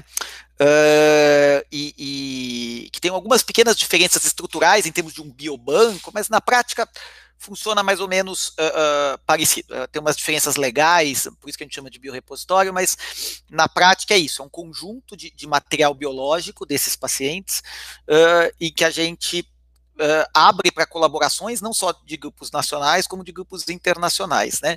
Então, um dos, dos aspectos-chave é, foi, por exemplo, a, a gente queria estudar um perfil linfocitário disso, entrando um pouco aí na, no processo fisiopatológico, porque durante muito tempo a gente teve a ideia de que ah, isso aqui é uma tempestade de citocinas. Mas a gente foi olhar o processo inflamatório no pulmão, não é um processo inflamatório exuberante, aquela coisa que você vê, nossa, isso aqui está tá, tá saindo inflamação pelo ladrão. Não era. Tem uma depressão linfocitária no baço, uh, uma hipomaturação de medula óssea.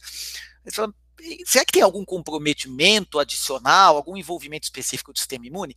Isso é super difícil você estudar com tecido, porque você teria que fazer um processo de citometria de fluxo, mas aí você está avaliando o tecido, não está avaliando o que está circulando. Uh, e existe uma técnica que é como se fosse uma imunistoquímica in situ mesmo, que você consegue fazer no tecido, mas que você marca, faz múltiplos marcadores ao mesmo tempo, tá? Numa imunistoquímica normal você consegue fazer no máximo dois ou três, mas no, nesse, nesse pacote você consegue fazer 20, 20 e poucos. E são poucos dos grupos que fazem isso, o grupo que tem mais experiência nisso é um grupo sueco. E aí a gente entrou em contato com eles e rapidamente estabeleceu-se uma parceria, eles já rodaram uma parte grande dessas análises dos nossos casos. Da mesma forma, uh, tem grupos americanos que quiseram fazer uma discussão específica sobre a autópsia e a, a diferença dos achados anatomopatológicos em diferentes regiões, juntando uh, países europeus, Estados Unidos e, e, Brasil. Então, isso possibilita uh, sim, um monte de parceria internacional, mas eu acho que mais importante do que isso é uma coisa que às vezes a gente não se pega tanto, mas a gente tem um complexo gigantesco e uma universidade gigantesca. E muitas coisas estão acontecendo e às vezes a gente não sabe o que está acontecendo. Acho que um dos grandes ganhos da faculdade nesse momento foi que essa é uma das poucas vezes que eu vi a faculdade trabalhar de forma excepcionalmente conjunta em termos de pesquisa. Tipo que estava todo mundo se falando o tempo todo. O que, que eu estou fazendo, o que, que você está fazendo. Isso evita uh, uh, uma sobreposição, uma, uma repetição de estudos e, ao mesmo tempo, potencializa. A gente descobriu potencialidades para uso dessas coisas, para diferentes técnicas que são feitas aqui. Às vezes a gente vai procurar uma parceria fora, porque é mais fácil, porque a gente já tem o contato de alguém, e tem aqui alguém do laboratório do lado que faz isso. E eu acho que isso foi um ganho fenomenal para a faculdade. Tanto que uh, é interessante que de todos os trabalhos que a gente tem desenvolvido com autópsia agora, só um deles tem uma participação exclusiva da patologia todos os outros a gente conseguiu fazer parcerias para desenvolvimento. Então, tem um, um, um, um, dos trabalhos específicos que foi com a pneumo, tem o, o, trabalho mais recente, que é o da, de uma criança, um relato de uma criança super grave, que acabou de sair no Lancet Child Adolescent Health, que é com a pediatria. Então, tem um, um, trabalho de neuro que está para sair, que é com a rádio e com a neurologia. Então, acho que isso construiu, de certa forma, um, um, ambiente realmente institucional, que eu acho que é uma coisa que, às vezes, dentro da nossa estrutura administrativa fica difícil, porque a gente tem uma estrutura departamental bem divididinha e tal, mas eu acho que a, a, essa pandemia acabou, de alguma forma, estimulando a instituição a ver que ela tinha que trabalhar em conjunto, e em todos os sentidos. Isso não aconteceu só na pesquisa, né? Isso aconteceu na assistência, que você resolve fechar o Instituto Central só para cuidar disso, você tem que reorganizar os pacientes nas clínicas, em outros institutos, uh, isso não seria possível sem uma visão mais institucionalizada. Né? Eu espero que isso seja um. É, como eu sempre brinco, a gente está fazendo do limão limonada o tempo todo nessa pandemia. Né? Eu espero que essa seja uma boa limonada para essa faculdade em termos de integração institucional. Perfeito. Eu até ia perguntar um pouco sobre isso mesmo, porque, é, querendo ou não, o conhecimento que a gente tem agora para essa parte de autópsia e desenvolvimento clínico também vem um pouco daquilo que você comentou da, de outras epidemias que a gente teve, é, de outros surtos, né, que nem é o caso da febre amarela. Fazendo uma comparação antes de passar para um pouco da parte de fisiopatologia e, e esses outros pontos de imunologia, o que, que você vê em relação assim o conhecimento que a gente tinha antes, utilizando outros surtos e como o departamento de patologia teve que se adaptar com o agora, o que, que a gente tem agora o que foi feito e o que a gente vai levar para o futuro dentro dessa parte de autópsia, comunicação com outros institutos também e, e a própria clínica mesmo, né? O que, que mudou um pouco agora?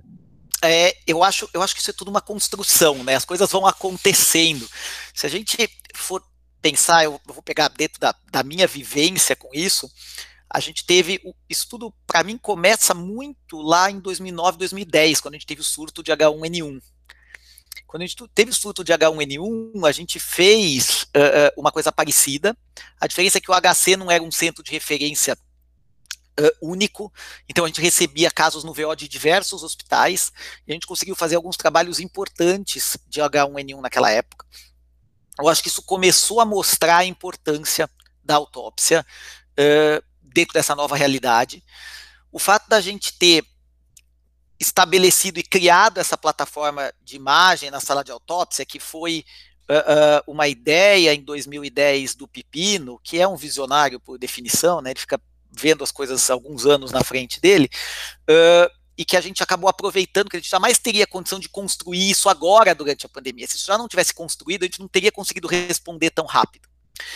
E em, 2008, em 2018, com a, a, febre amarela, isso aumentou um pouco mais, já mostrou um pouco dessa integração. Agora, a gente estava numa situação mais limitante ainda, que a gente era o centro de referência do Estado, da cidade, fundamentalmente. A gente é, tinha as ferramentas em mãos e a gente não podia fazer a autópsia convencional. Então, isso tudo canalizou para um processo de potencialização dessas novas ferramentas de autópsia e da, da aplicação prática delas. Quer dizer, tudo aquilo que estava sendo construído durante os últimos 10 anos se mostrou é, extremamente útil. E daí, daqui para frente, eu acho que isso muda um pouco o paradigma. Quer dizer, como eu estou fazendo uma autópsia com um ultrassom e eu vou lá e coleto tecido, é, uma das coisas que a gente tem discutido do ponto de vista de futuro é eu não preciso fazer isso no SVO. Às vezes, para facilitar a vida para o corpo clínico do hospital e para próprio para a própria família do paciente, a gente pode fazer isso no leito depois que o paciente vai a óbito, né? Porque o ultrassom é portátil, ele é um notebook, é uma malinha. Você leva, leva as agulhas, faz isso no leito. É, isso mostrou, eu acho, para muitas áreas, muitas áreas da instituição sempre reconheceram o potencial da autópsia, mas eu acho que nesse momento isso mostra de forma eh, mais difusa qual que é o potencial, mais do que o papel, é o potencial de geração de conhecimento que as autópsias trazem. Então, a, a minha perspectiva com isso é que isso, primeiro, aumente muito a integração das, dessas atividades de autópsia com o departamento, isso valorize a autópsia como ferramenta de, de, pesquisa, mas fundamentalmente de conhecimento, de desenvolvimento de conhecimento médico, e por outro lado, vai fazer com que a gente consiga fazer, o fazer com que no hospital a gente tenha isso de uma forma mais moderna, menos invasiva, o que provavelmente vai fazer com que mais colegas médicos e tal indiquem a autópsia, porque muitas vezes tem um pouco de receio de indicar a autópsia, porque vai demorar um tempo a mais, tem que abrir o corpo, é um procedimento muito invasivo.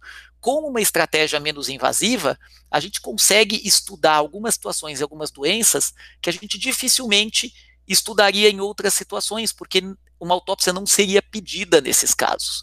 Então, a, a eu acho que essa construção vem nesse sentido, desde a criação das bases e agora uma aplicação disso de uma forma mais interdisciplinar, pensando nas áreas do conhecimento médico e fundamentalmente tentando integrar isso ainda mais com o nosso serviço no hospital, com a possibilidade de fazer essa autópsia minimamente invasiva à beira do leito, por exemplo. Excelente. Essa, esse método de, de autópsia parece ser um, um tem um benefício muito grande, pelo que você falou em relação à flexibilidade, e indo em relação àquilo que no começo o senhor comentou, de que por conta de, de questões de eventual contaminação, mesmo de pacientes que poderiam não ter Covid, uh, mas pelo fato de poderem estarem assintomáticos, uh, essa reestruturação no, no, em relação a impedir que as autópsias convencionais acontecessem, Uh, qual foi o impacto disso uh, no resto, de forma geral, assim, no, no, no diagnóstico de, de, outras doenças e, e, e, de outras causas de morte? Tá, é óbvio que impacta, né? né? A gente não...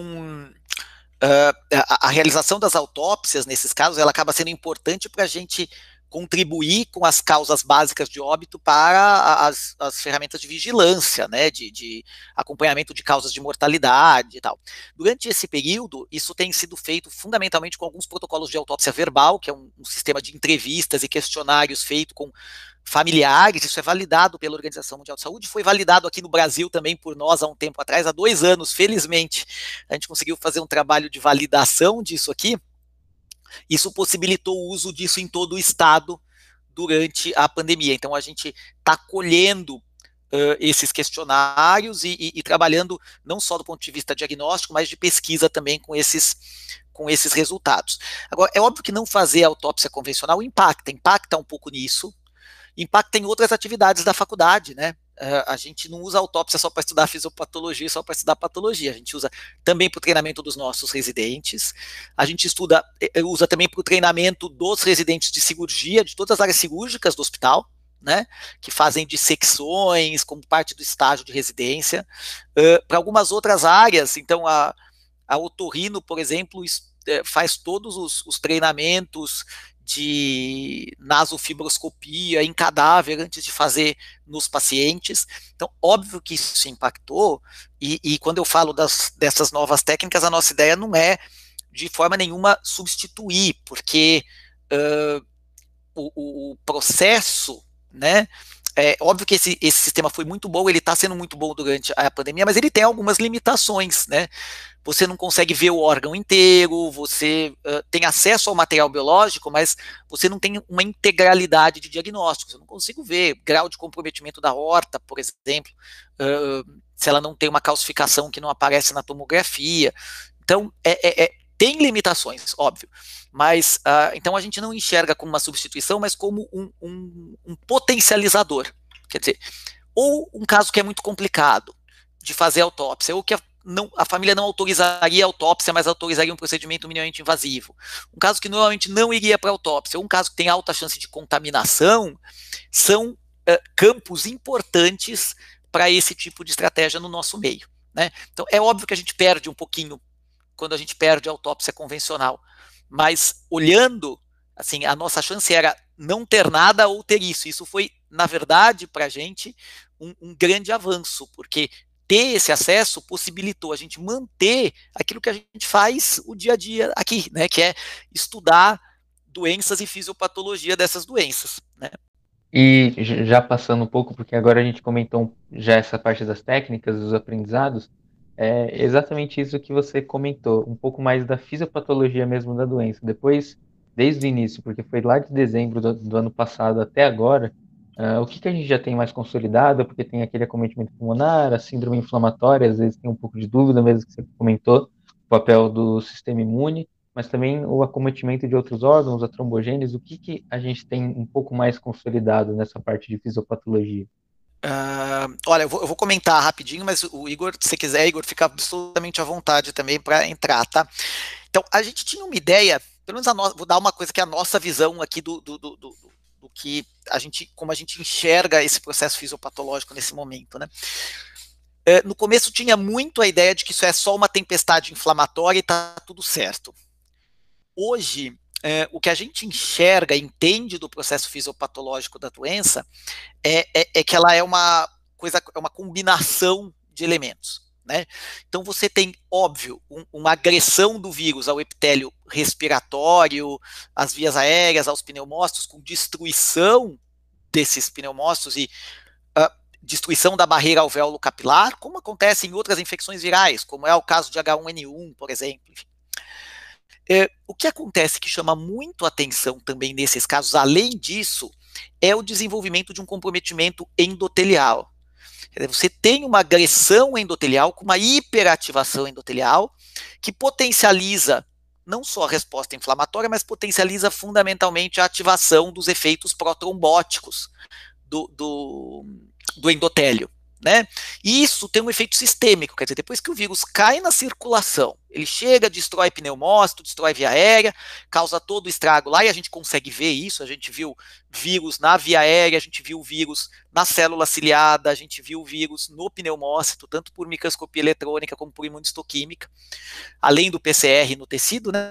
Isso vai, ele, ele, ele destrói o pneumócito, entra na barreira alvéolo capilar, destrói o endotélio, tem vírus em célula endotelial, a gente consegue ver um monte, atinge a circulação sistêmica e vai fazer essa, esse perfil de ativação endotelial em outros locais, o que explica eventos tromboembólicos que a gente observa no, no, no epitélio olfatório, no, uh, nas glândulas salivares, na pele, nos rins, tá? Que justifica de certa forma, áreas isquêmicas no sistema nervoso central. Uh, e ele acaba fazendo esse, esse tipo de, de, de comprometimento.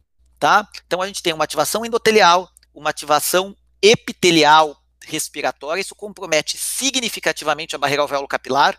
Isso explica porque é tão difícil, uh, porque esses pacientes fazem uma hipoxemia tão rápida e por que, que é tão difícil segurar esses pacientes? Por que, que eles ficam tanto tempo em UTI precisando de ventilação mecânica? Porque eles estão com os dois lados da barreira alvéolo capilar completamente detonados.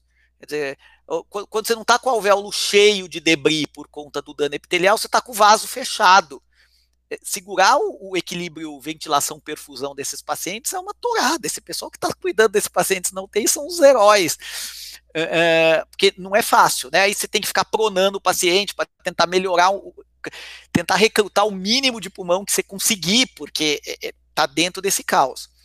O que a gente ainda eh, tem alguns estudos começando a, a, a, a trazer e que a gente acha que talvez tenha um impacto, é assim, essa inflamação relativamente reduzida que a gente está vendo nos casos de óbito, o que, que ela é?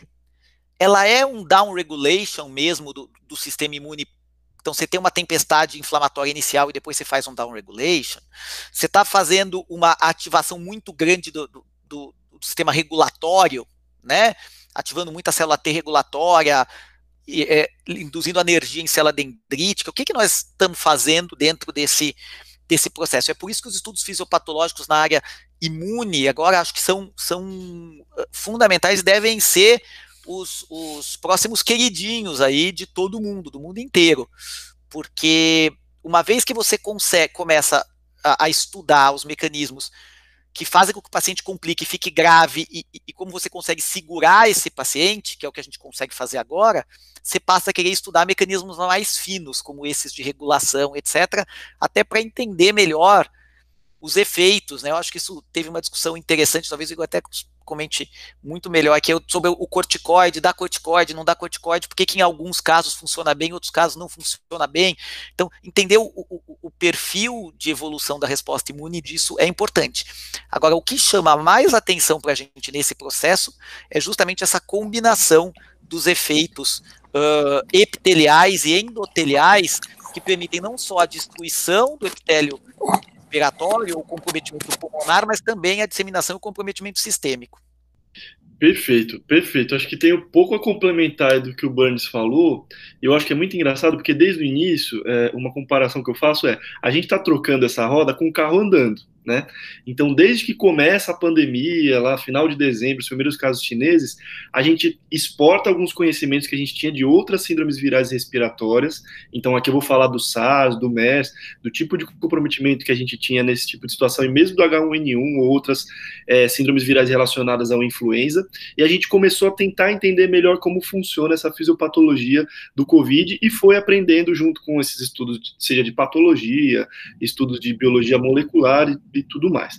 Bom, é, é, muito interessante mesmo perceber que a doença se desassemelha, ela se afasta um pouco das outras, e aí sim a gente pode falar com muita propriedade hoje que ela não é só uma gripe, né? Porque ela vai ter um modelo, um modelo que eu acho muito interessante, é esse modelo mesmo de fases, que eu acho que o, o Burns já meio que introduziu. Então a doença no início é uma doença que vai realmente ter uma replicação viral em vias aéreas superiores, isso vai causar um incômodo, né? Uma coriza, uma dor de garganta, uma cefaleia associada, mas isso é a primeira fase da doença, que costuma durar aí né, de um até cinco dias depois aí da fase de incubação. Tudo bem. Passado isso, a doença progride de modo que o vírus acaba ocupando aí tem um tropismo importante pelo pulmão. Então a gente sabe que os pneumócitos tipo 2 são bastante afetados, né? E outras é, células pulmonares também que tenham aí principalmente esses receptores da enzima conversora de angiotensina 2 que vão estar basicamente vários órgãos do corpo, mas bom, vai afetar o pneumócito tipo 2 e com isso vai causar aí a perda, a gente lembra da, da função básica do pneumócito 2, que é a produção de surfactante, com isso esse processo de, meu, de, de o, o, o, alvéolo perde um pouco a sua função, porque o alvéolo tem uma necessidade de ter essa função de complacência, o surfactante está diretamente relacionado, isso se perde, um processo inflamatório começa a acontecer, né, então isso seria a fase 2 da doença, uma fase de pneumonia, nessa fase o paciente pode ter alterações radiológicas, pode ter desconforto respiratório, e esse é um paciente que a gente sabe que está ali do quinto ao décimo dia de doença. E o grande problema é a terceira fase da doença. Na terceira fase, o problema já não é mais não parece, pelo menos, ser tanto o vírus. É óbvio, o vírus foi um gatilho, mas aí a gente vai ter uma resposta inflamatória que é tão importante que a gente vai ter um acometimento muito relevante de órgãos à distância. Então, lembrar que a nossa casuística, por exemplo, de pacientes graves que precisam de diálise porque tiveram um acometimento renal muito importante, chega a cerca de 30% nas UTIs nesse momento do nosso hospital. Né? Então, percebam, a terceira fase da doença, que é o que mais impressiona, pelo menos me impressiona do ponto de vista científico, é perceber que a doença, o vírus chega ali, ele causa uma síndrome gripal, ele pode causar até uma pneumonia, mas depois a gente vai ter um acometimento que é tão importante do ponto de vista inflamatório que se torna descontrolado. E aí vem a ideia de como a gente pode controlar isso agora, né? Então, será que dá antiviral nessa fase? O pessoal que no início defendeu muito a cloroquina, que tinha uma boa atividade antiviral in vitro, ou que defendeu mesmo até outros antivirais, o Remdesivir, né, outros antivirais que eram usados para outras doenças virais. Será que nessa fase já o paciente que chega entubado, não TI, que está com 14 dias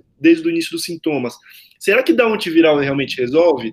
Será que o problema ainda é o vírus? Ou será que não? Na verdade, agora a gente tem que entender direito a imunologia, que é uma parte da medicina que ainda tem muito, muitos mistérios, a gente ainda tenta entender, saber o que exatamente a gente tem que esfriar nesse processo inflamatório e o que, que a gente tem que deixar acontecer para que se proteja o corpo. Eu acho que esse é o grande mistério e essa é a chave aí da cura, né, de uma possível cura ou melhora aí do desfecho desses pacientes quando a gente pensa em cura farmacológica lógica, né? É, será que a gente consegue? E aí vem a ideia do corticoide, né? Vocês devem lembrar o corticoide adexametasona, que é um corticoide potente, amplamente disponível, muito barato, né? E um estudo chamado Recovery, que é um estudo amplo com diversas drogas, parou durante o estudo e falou assim: olha, a gente precisa publicar isso antes. Né, de terminar o estudo. A gente está observando diversos pessoas, né, de uma forma prospectiva, em todo o Reino Unido, na Commonwealth, na comunidade inglesa, mas a gente já percebeu que a dexametasona tem uma atividade muito boa nos pacientes que a equipe médica decidiu usar.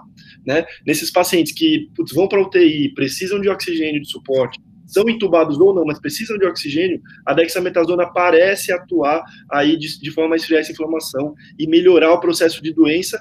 Então eles dão, eles fazem uma análise preliminar mesmo e divulgam. E falam assim, olha, o corticoide parece ser uma boa droga e é a primeira droga que a gente vê desfecho realmente em óbito.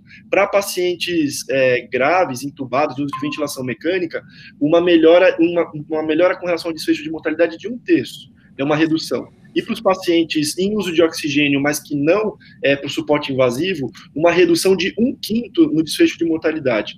Então perceba um grande ganho, né? E aí mais uma vez o que parece ser a resposta, tentar controlar aí ou esfriar esse processo inflamatório exacerbado. Excelente. Eu acho que, como você já comentou e já passou um pouco mais para imuno, uma coisa que eu queria entender que você comentou um pouco também de não a gente não entender muito esse processo. Só que na parte de é, identificação de pacientes por meio da sorologia mesmo, os testes sorológicos, a gente acaba identificando uma resposta por meio de imunoglobulinas mesmo, por meio dos anticorpos, mas também estão saindo alguns artigos que eles comentam da, da resposta mediada por células somente, que algumas pessoas parecem que estão tendo uma resposta pelas células e acaba dificultando um pouco a identificação deles como é, dentro deles serem imunes ao vírus de novo, né, depois desse contato.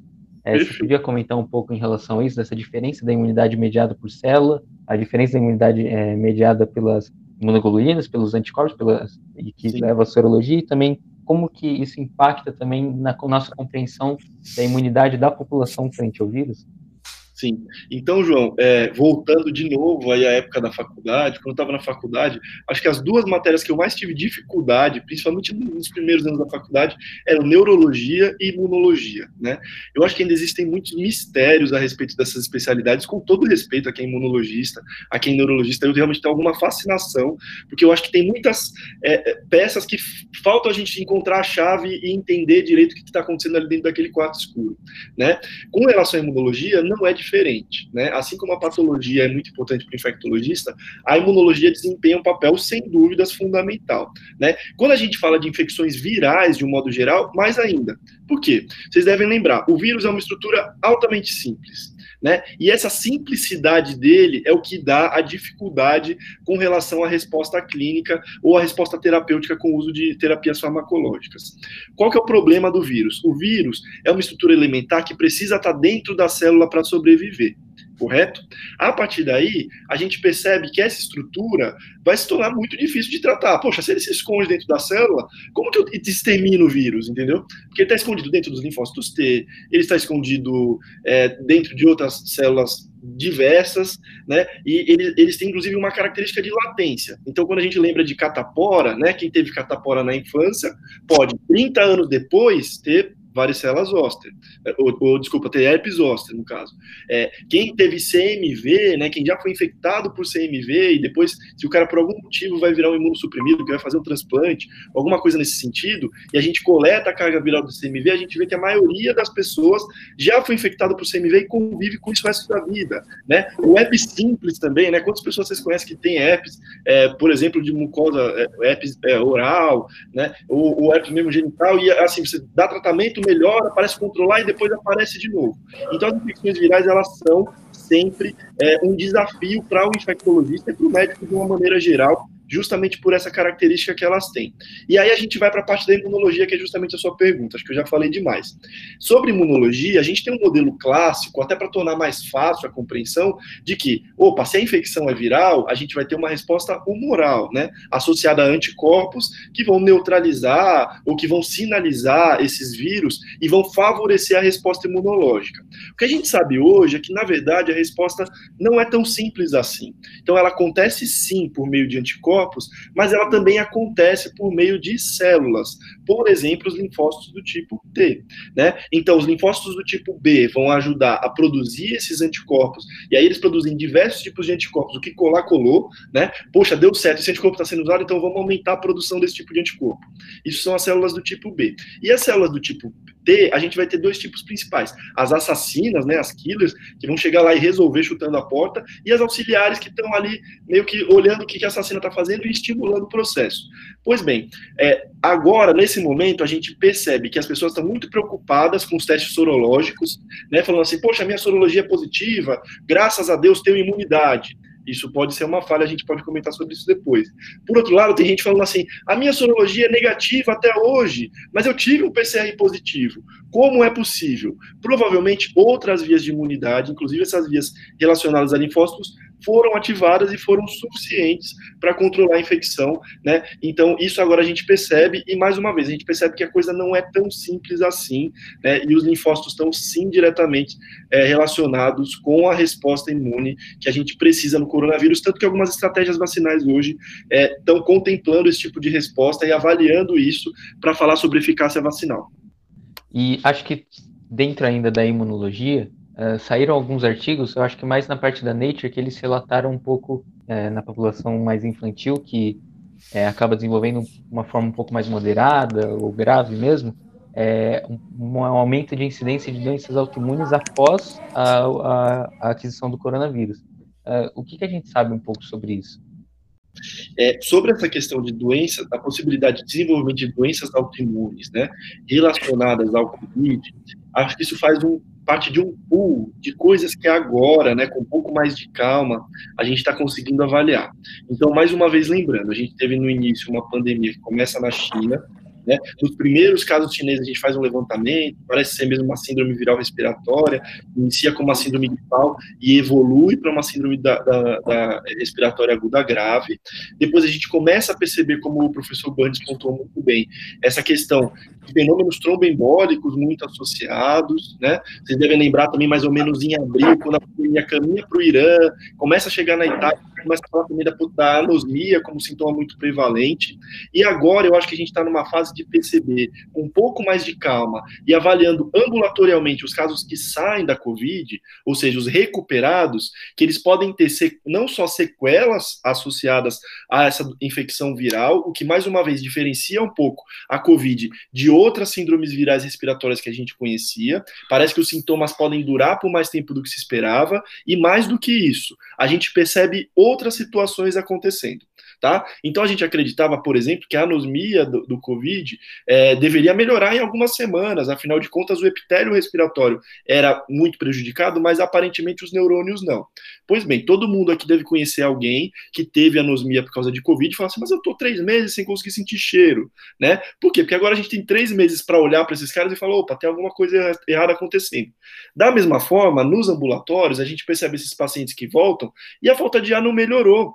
E a tomografia, né, a avaliação, a análise da função pulmonar também apresenta algumas sequelas. E perceba, é óbvio, o paciente que ficou muito grave, é esperado que ele tenha sequelas do paciente crítico, né? Mas o que eu estou pontuando aqui são sequelas de pacientes que a gente não esperava ver é, algumas alterações. Dentro desse contexto, então, de estudar é, coisas diferentes relacionadas ao COVID dos pacientes convalescentes, a gente percebe essa, esse aumento aí, que ainda é uma coisa que está sendo estudada, mas um aumento de algumas doenças autoimunes relacionadas. De novo, percebam que o COVID veio para reescrever alguns livros aí de imunologia, né, ou pelo menos para abrir os nossos olhos para algumas coisas que a gente não prestava tanta atenção, e pode ser sim que essa alteração aí, é, seja essa tempestade de citocinas, que é um termo, na verdade, muito grosseiro, mas que descreve de uma forma muito clara o que acontece nessa pior fase da doença, isso possa, de alguma forma, desregular o sistema imunológico.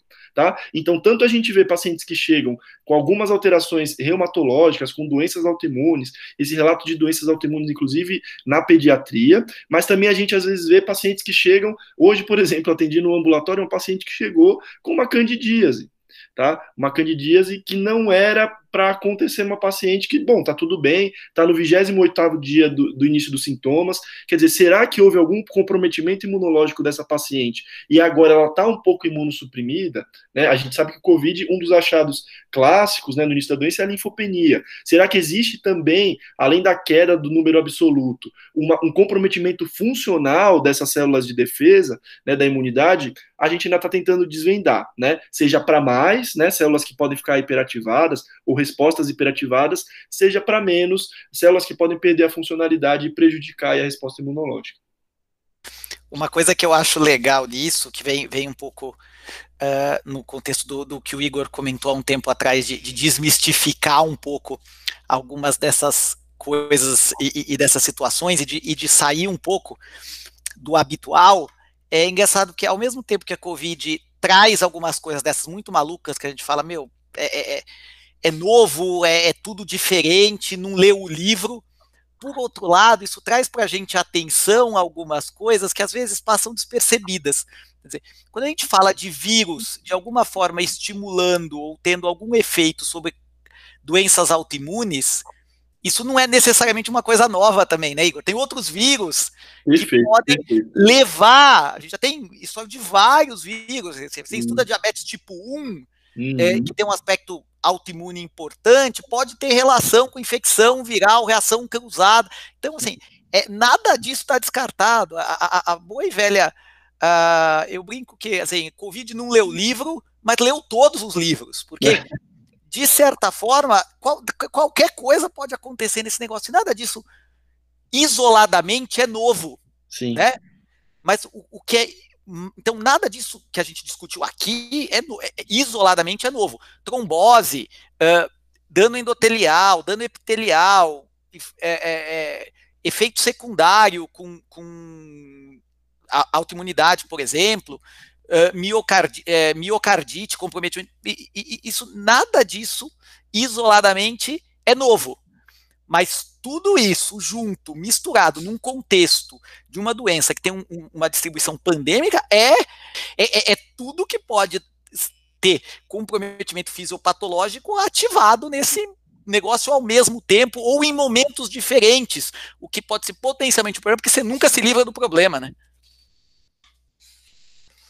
É, eu acho que, então, já aproveitando dentro disso que vocês mostraram a, a fisiopatologia, os acometimentos ao longo da doença também pós, a gente pode acabar já introduzindo um pouco é, a importância mesmo da gente, do contexto da vacina, o contexto da vacina de inserir a vacinação para ter uma certa imunidade da população para evitar esse contato, né?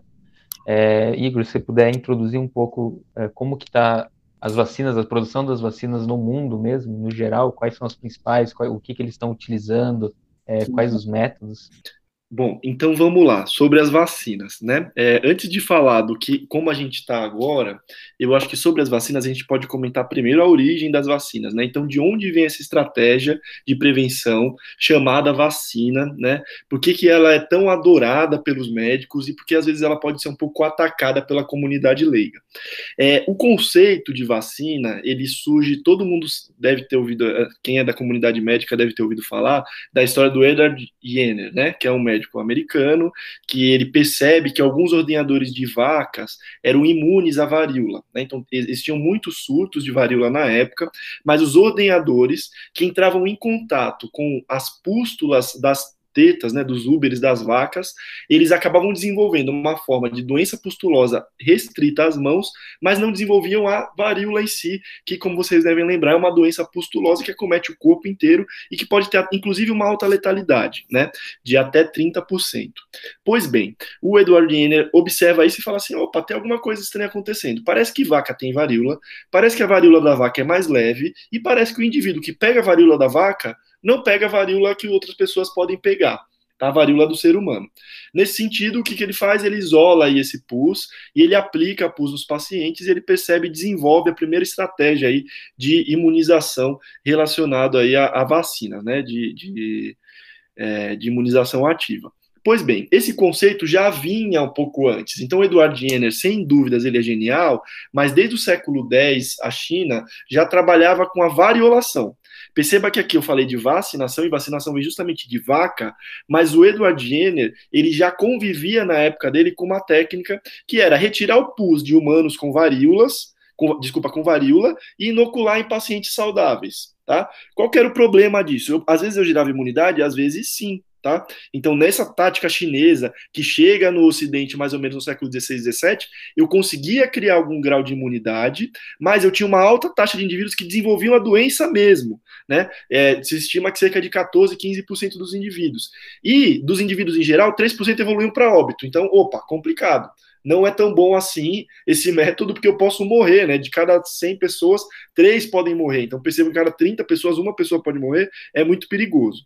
Pois bem, a, a, origem da vacina, então, é essa. Depois, isso daí foi um pouco refinado pelo Louis Pasteur, né, na França, um cientista muito famoso, que trabalhava justamente com essa ideia de que havia agentes causais para a doença em uma comunidade que ainda acreditava que as doenças podiam ser causadas por humores fluidos, poderiam ser causadas pelo ar, pelo ambiente, ele fala: não, não, não. Tem um agente que causa a doença, né? E aí ele percebe que se a bactéria que ele cultivava, que era Pasteurella multocida, né, que causava cólera aviária, se ela ficasse armazenada por muito tempo, ela causava uma, uma forma muito fraca da doença, ou ela gerava imunidade nessas galinhas né? Então ele fala assim: opa, tá vendo? Tem relação com a gente, se eu der o agente enfraquecido, eu posso resolver o problema da doença, e essa estratégia depois foi usada para vacina do sarampo, da rubéola e da febre amarela.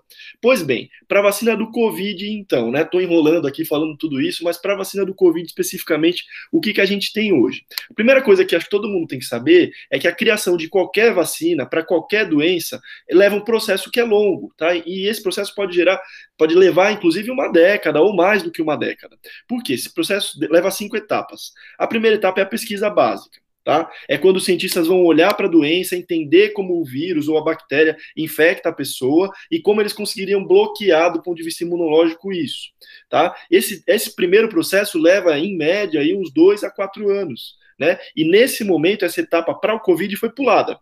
Né? A ideia que se teve em todo mundo foi: bom, aqui nos nossos laboratórios, vamos pular essa parte e desenvolver diversas estratégias. Qual será a melhor estratégia? Não sei. Alguma dessas vacinas vai dar certo e a gente já começa a trabalhar. A segunda etapa é a etapa dos testes pré-clínicos, que é quando a substância que vai compor a vacina passa por testes em animais e células humanas. Também demora mais ou menos um ano, mas correu muito, demorou alguns meses para o Covid-19. A gente já tem muitas vacinas que passaram dessa fase. Depois disso, a gente vai passar para a fase dos testes clínicos. Essa terceira fase dos testes clínicos é a fase que a gente está agora. Tá? É, em geral, costumava durar cerca de dois anos, mas a gente, nesse momento, essa fase que essa parte, essa etapa, que geralmente tem três fases, né? A fase 1, que vai avaliar a segurança, a fase 2, que vai avaliar a resposta imunológica, e a fase 3, que vai complementar dados de eficácia e segurança com um número maior de pessoas, a gente já tem muitas vacinas em fase 3, né? E a gente vai comentar um pouquinho sobre elas aqui, tá? É, depois disso vem a fase 4, que é a fase de aprovação pelas autoridades em saúde, então a FDA, a Anvisa, a própria OMS vão avaliar a vacina que foi produzida e vão falar, opa, tá liberado pode usar no país tal essa vacina porque ela é uma boa vacina. Ou vão falar, não, não dá para usar ainda, eu prefiro, eu preciso que vocês afinem aí algumas estratégias para melhorar a vacina. E depois disso, a fase 5, a última, é a fase de fabricação e distribuição, que vem por último, mas não deixa de ser uma fase muito importante, que também pode levar meses ou anos, né? Lembrar que vacinas requerem aí uma necessidade é, logística, de armazenamento, de refrigeração, que é um pouco diferente de outras medicações e que por isso precisa aí de um cuidado maior. Pois bem, pessoal, Fiz aí uma introdução sobre vacinas e agora acho que uma dúvida que todo mundo tem. Mas, Igor, e aí? O que, que a gente tem de vacina agora? Quais são as perspectivas? A gente tem boas vacinas chegando? É, o que, que, que a gente tem para vir aí? Pois bem, é, a gente tem sim algumas vacinas, a gente já tem mais de oito vacinas que estão aí caminhando ou que já estão efetivamente na fase 3 de testes e que provavelmente nos próximos meses devem caminhar para a fase de aprovação, fabricação e distribuição, mas aqui permitam-me é, levantar algumas que parecem é, ser mais. É, é, talvez parecem estar mais à frente. É lógico que isso pode mudar em algumas semanas, né? Mas é óbvio que eu, eu quero passar para vocês alguns conhecimentos. A primeira delas, que vocês devem ter ouvido falar muito, é a vacina da Pfizer, da BioNTech, né?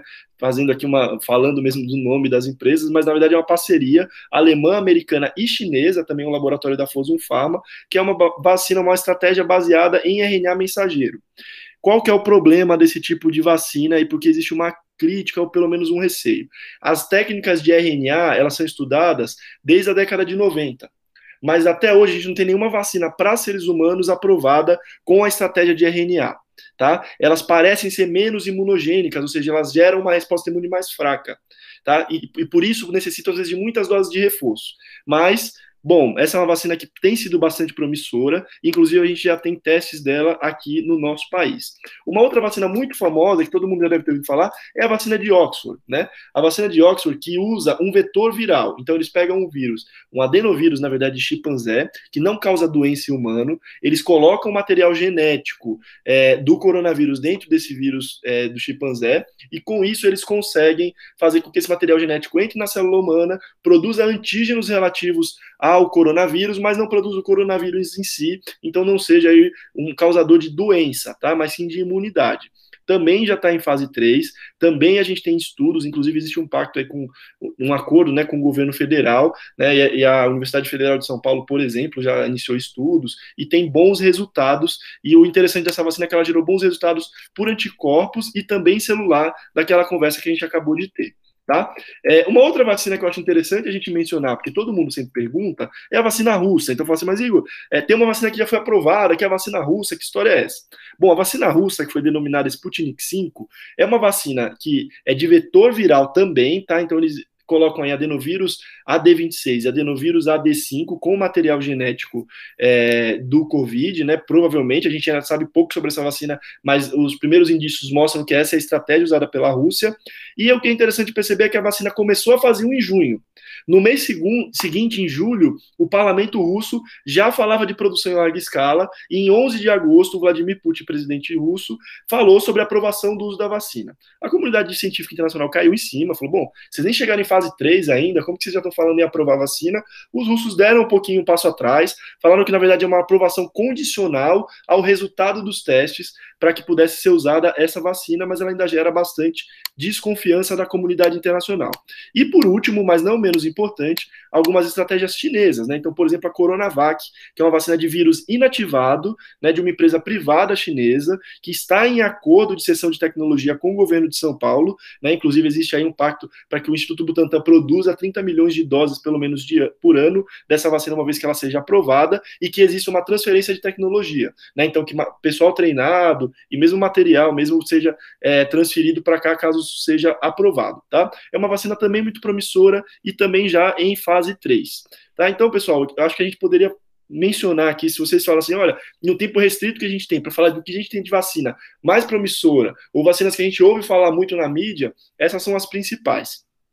Eu não queria deixar de falar que o nosso INCOR, né, a gente que é da, da Faculdade de Medicina e do HC, o INCOR também está produzindo, tem uma estratégia vacinal em estudo, tá? Ainda um pouco incipiente, claro, mas também uma estratégia de vacina promissora. É uma estratégia que a gente chama de VLP, né? VLP é uma sigla, sigla em inglês para Virus-like Particles. Então, o VLP é a ideia de você é, colocar é, proteínas específicas do SARS-CoV-2 é, é, de forma genérica. Então, são partículas muito semelhantes que também são capazes de produzir imunidade. O INCOR já, já tem esse projeto aprovado, né? Está em fase aí de, de começar a testagem e tudo mais, e é uma proposta que parece ser muito boa hoje em dia algumas das vacinas mais modernas né, e mais seguras também, com alto grau de imunogenicidade, inclusive, elas usam essa estratégia. Então, falei bastante, mas espero ter ajudado aí vocês para a gente entender um pouco esse, esse panorama das vacinas no mundo.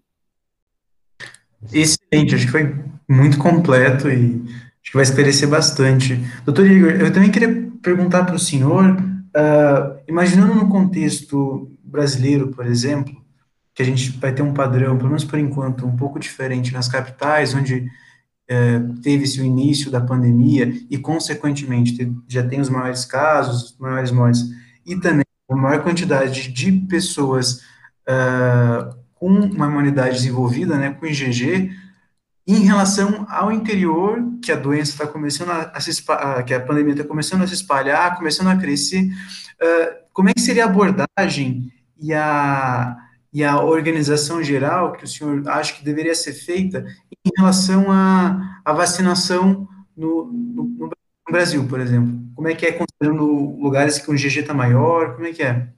Pois é, isso arrepia a nuca, é, provavelmente todo infectologista ou pessoas envolvidas aí com saúde pública, né? É, a gente está falando de vacina para Covid, acho que desde fevereiro ou março, né? Então se gerou uma ansiedade na população que é uma coisa incrível, né? Todo mundo esperando a vacina, tem inclusive vários memes, né? Eu quando a vacina chegar e aí putz, alguém na galera abraçando todo mundo, né? No meio da balada, porque existe mesmo essa ansiedade, do ponto de vista de todas as pessoas que querem voltar à sua vida como era antes aí da pandemia, né, em dezembro de 2019. Pois bem, uma vez feita a vacina, a gente conversou de todos esses estágios, essas etapas. Então, uma vez, putz, a gente tem uma vacina, foi aprovada, é segura, é eficaz, como que vai funcionar agora? É óbvio que do ponto de vista logístico e do ponto de vista mesmo tecnológico, conseguir fabricar né, 7 bilhões de vacinas não vai ser tarefa fácil. Então, provavelmente, a gente vai ter que priorizar grupos que podem se favorecer mais da vacina.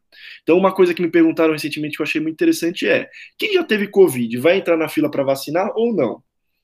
Bom, se a gente percebe que esse indivíduo já teve Covid, que ele tem uma taxa de anticorpos alta, ou que ele tem uma provável imunidade, aí se espera, é, suficiente, talvez esses indivíduos já não sejam elegíveis numa estratégia de vacinação governamental, né? Por exemplo, aqui no Brasil, o SUS, a gente sabe que provavelmente deve pagar a vacina para sua população, e com isso não valeria a pena pagar para todos, mas sim para os grupos mais específicos que vão se favorecer mais.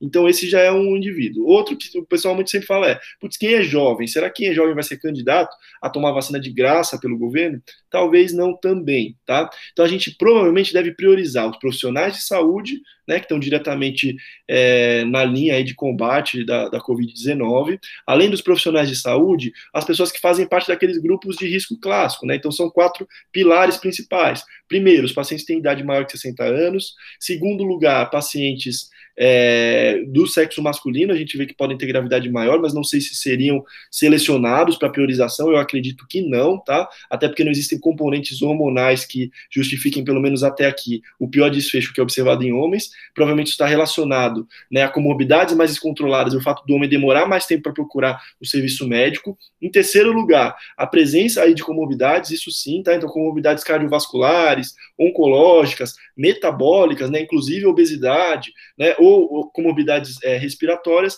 e em quarto lugar, pessoas que têm uma condição social pior, né, grupos mais vulneráveis, aldeias indígenas, pessoas que têm dificuldade de acesso ao sistema de saúde. Então, eu acho que sim, deve haver uma estratégia de vacinação de grupos prioritários, principalmente no início. Pode ser que no particular, dependendo da capacidade de produção, é, as pessoas consigam encontrar vacina, talvez a preços muito altos, mas consigam. Mas estratégia de saúde populacional, né, é, estratégia de saúde pública, provavelmente vai haver uma priorização de alguns grupos. Ah, excelente. Acho que entrando um pouco no tópico que você comentou um pouco antes, das pessoas terem um pouco de ansiedade para ter e ter essa imunidade é, associada e poder voltar à normalidade, Uh, eu acho que uma pergunta que poderia ser feita é, como, né, nesse, nessa situação de testes muito rápidos, é como a gente garante uma efetividade numa vacina? E você falou que é um período tão longo que é feito para produzir, e agora a gente está nessa situação de tentar apressar um pouco a produção.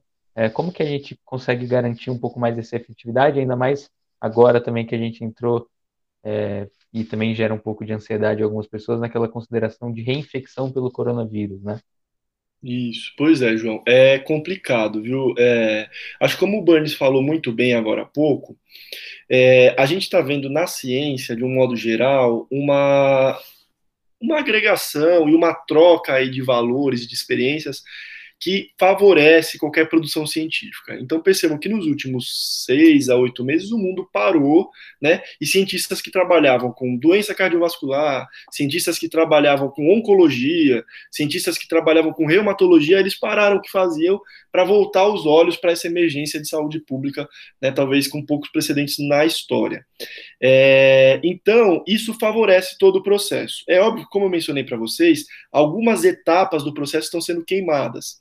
Inclusive, quando a gente fala das, dos ensaios clínicos, as fases de ensaio clínico, então, mais uma vez, a fase 1 acontece com algumas dezenas de pessoas, né, e vai avaliar é, a segurança. A fase 2 vai acontecer com algumas centenas e vai avaliar a resposta imunológica. A fase 3 vai acontecer com alguns milhares de pessoas e vai avaliar efeitos colaterais raros e, de uma forma melhor, essa imunogenicidade. Pois bem, a gente percebeu uma combinação dessas fases, então a gente tem estudo que aconteceu fase 1 e 2 ao mesmo tempo.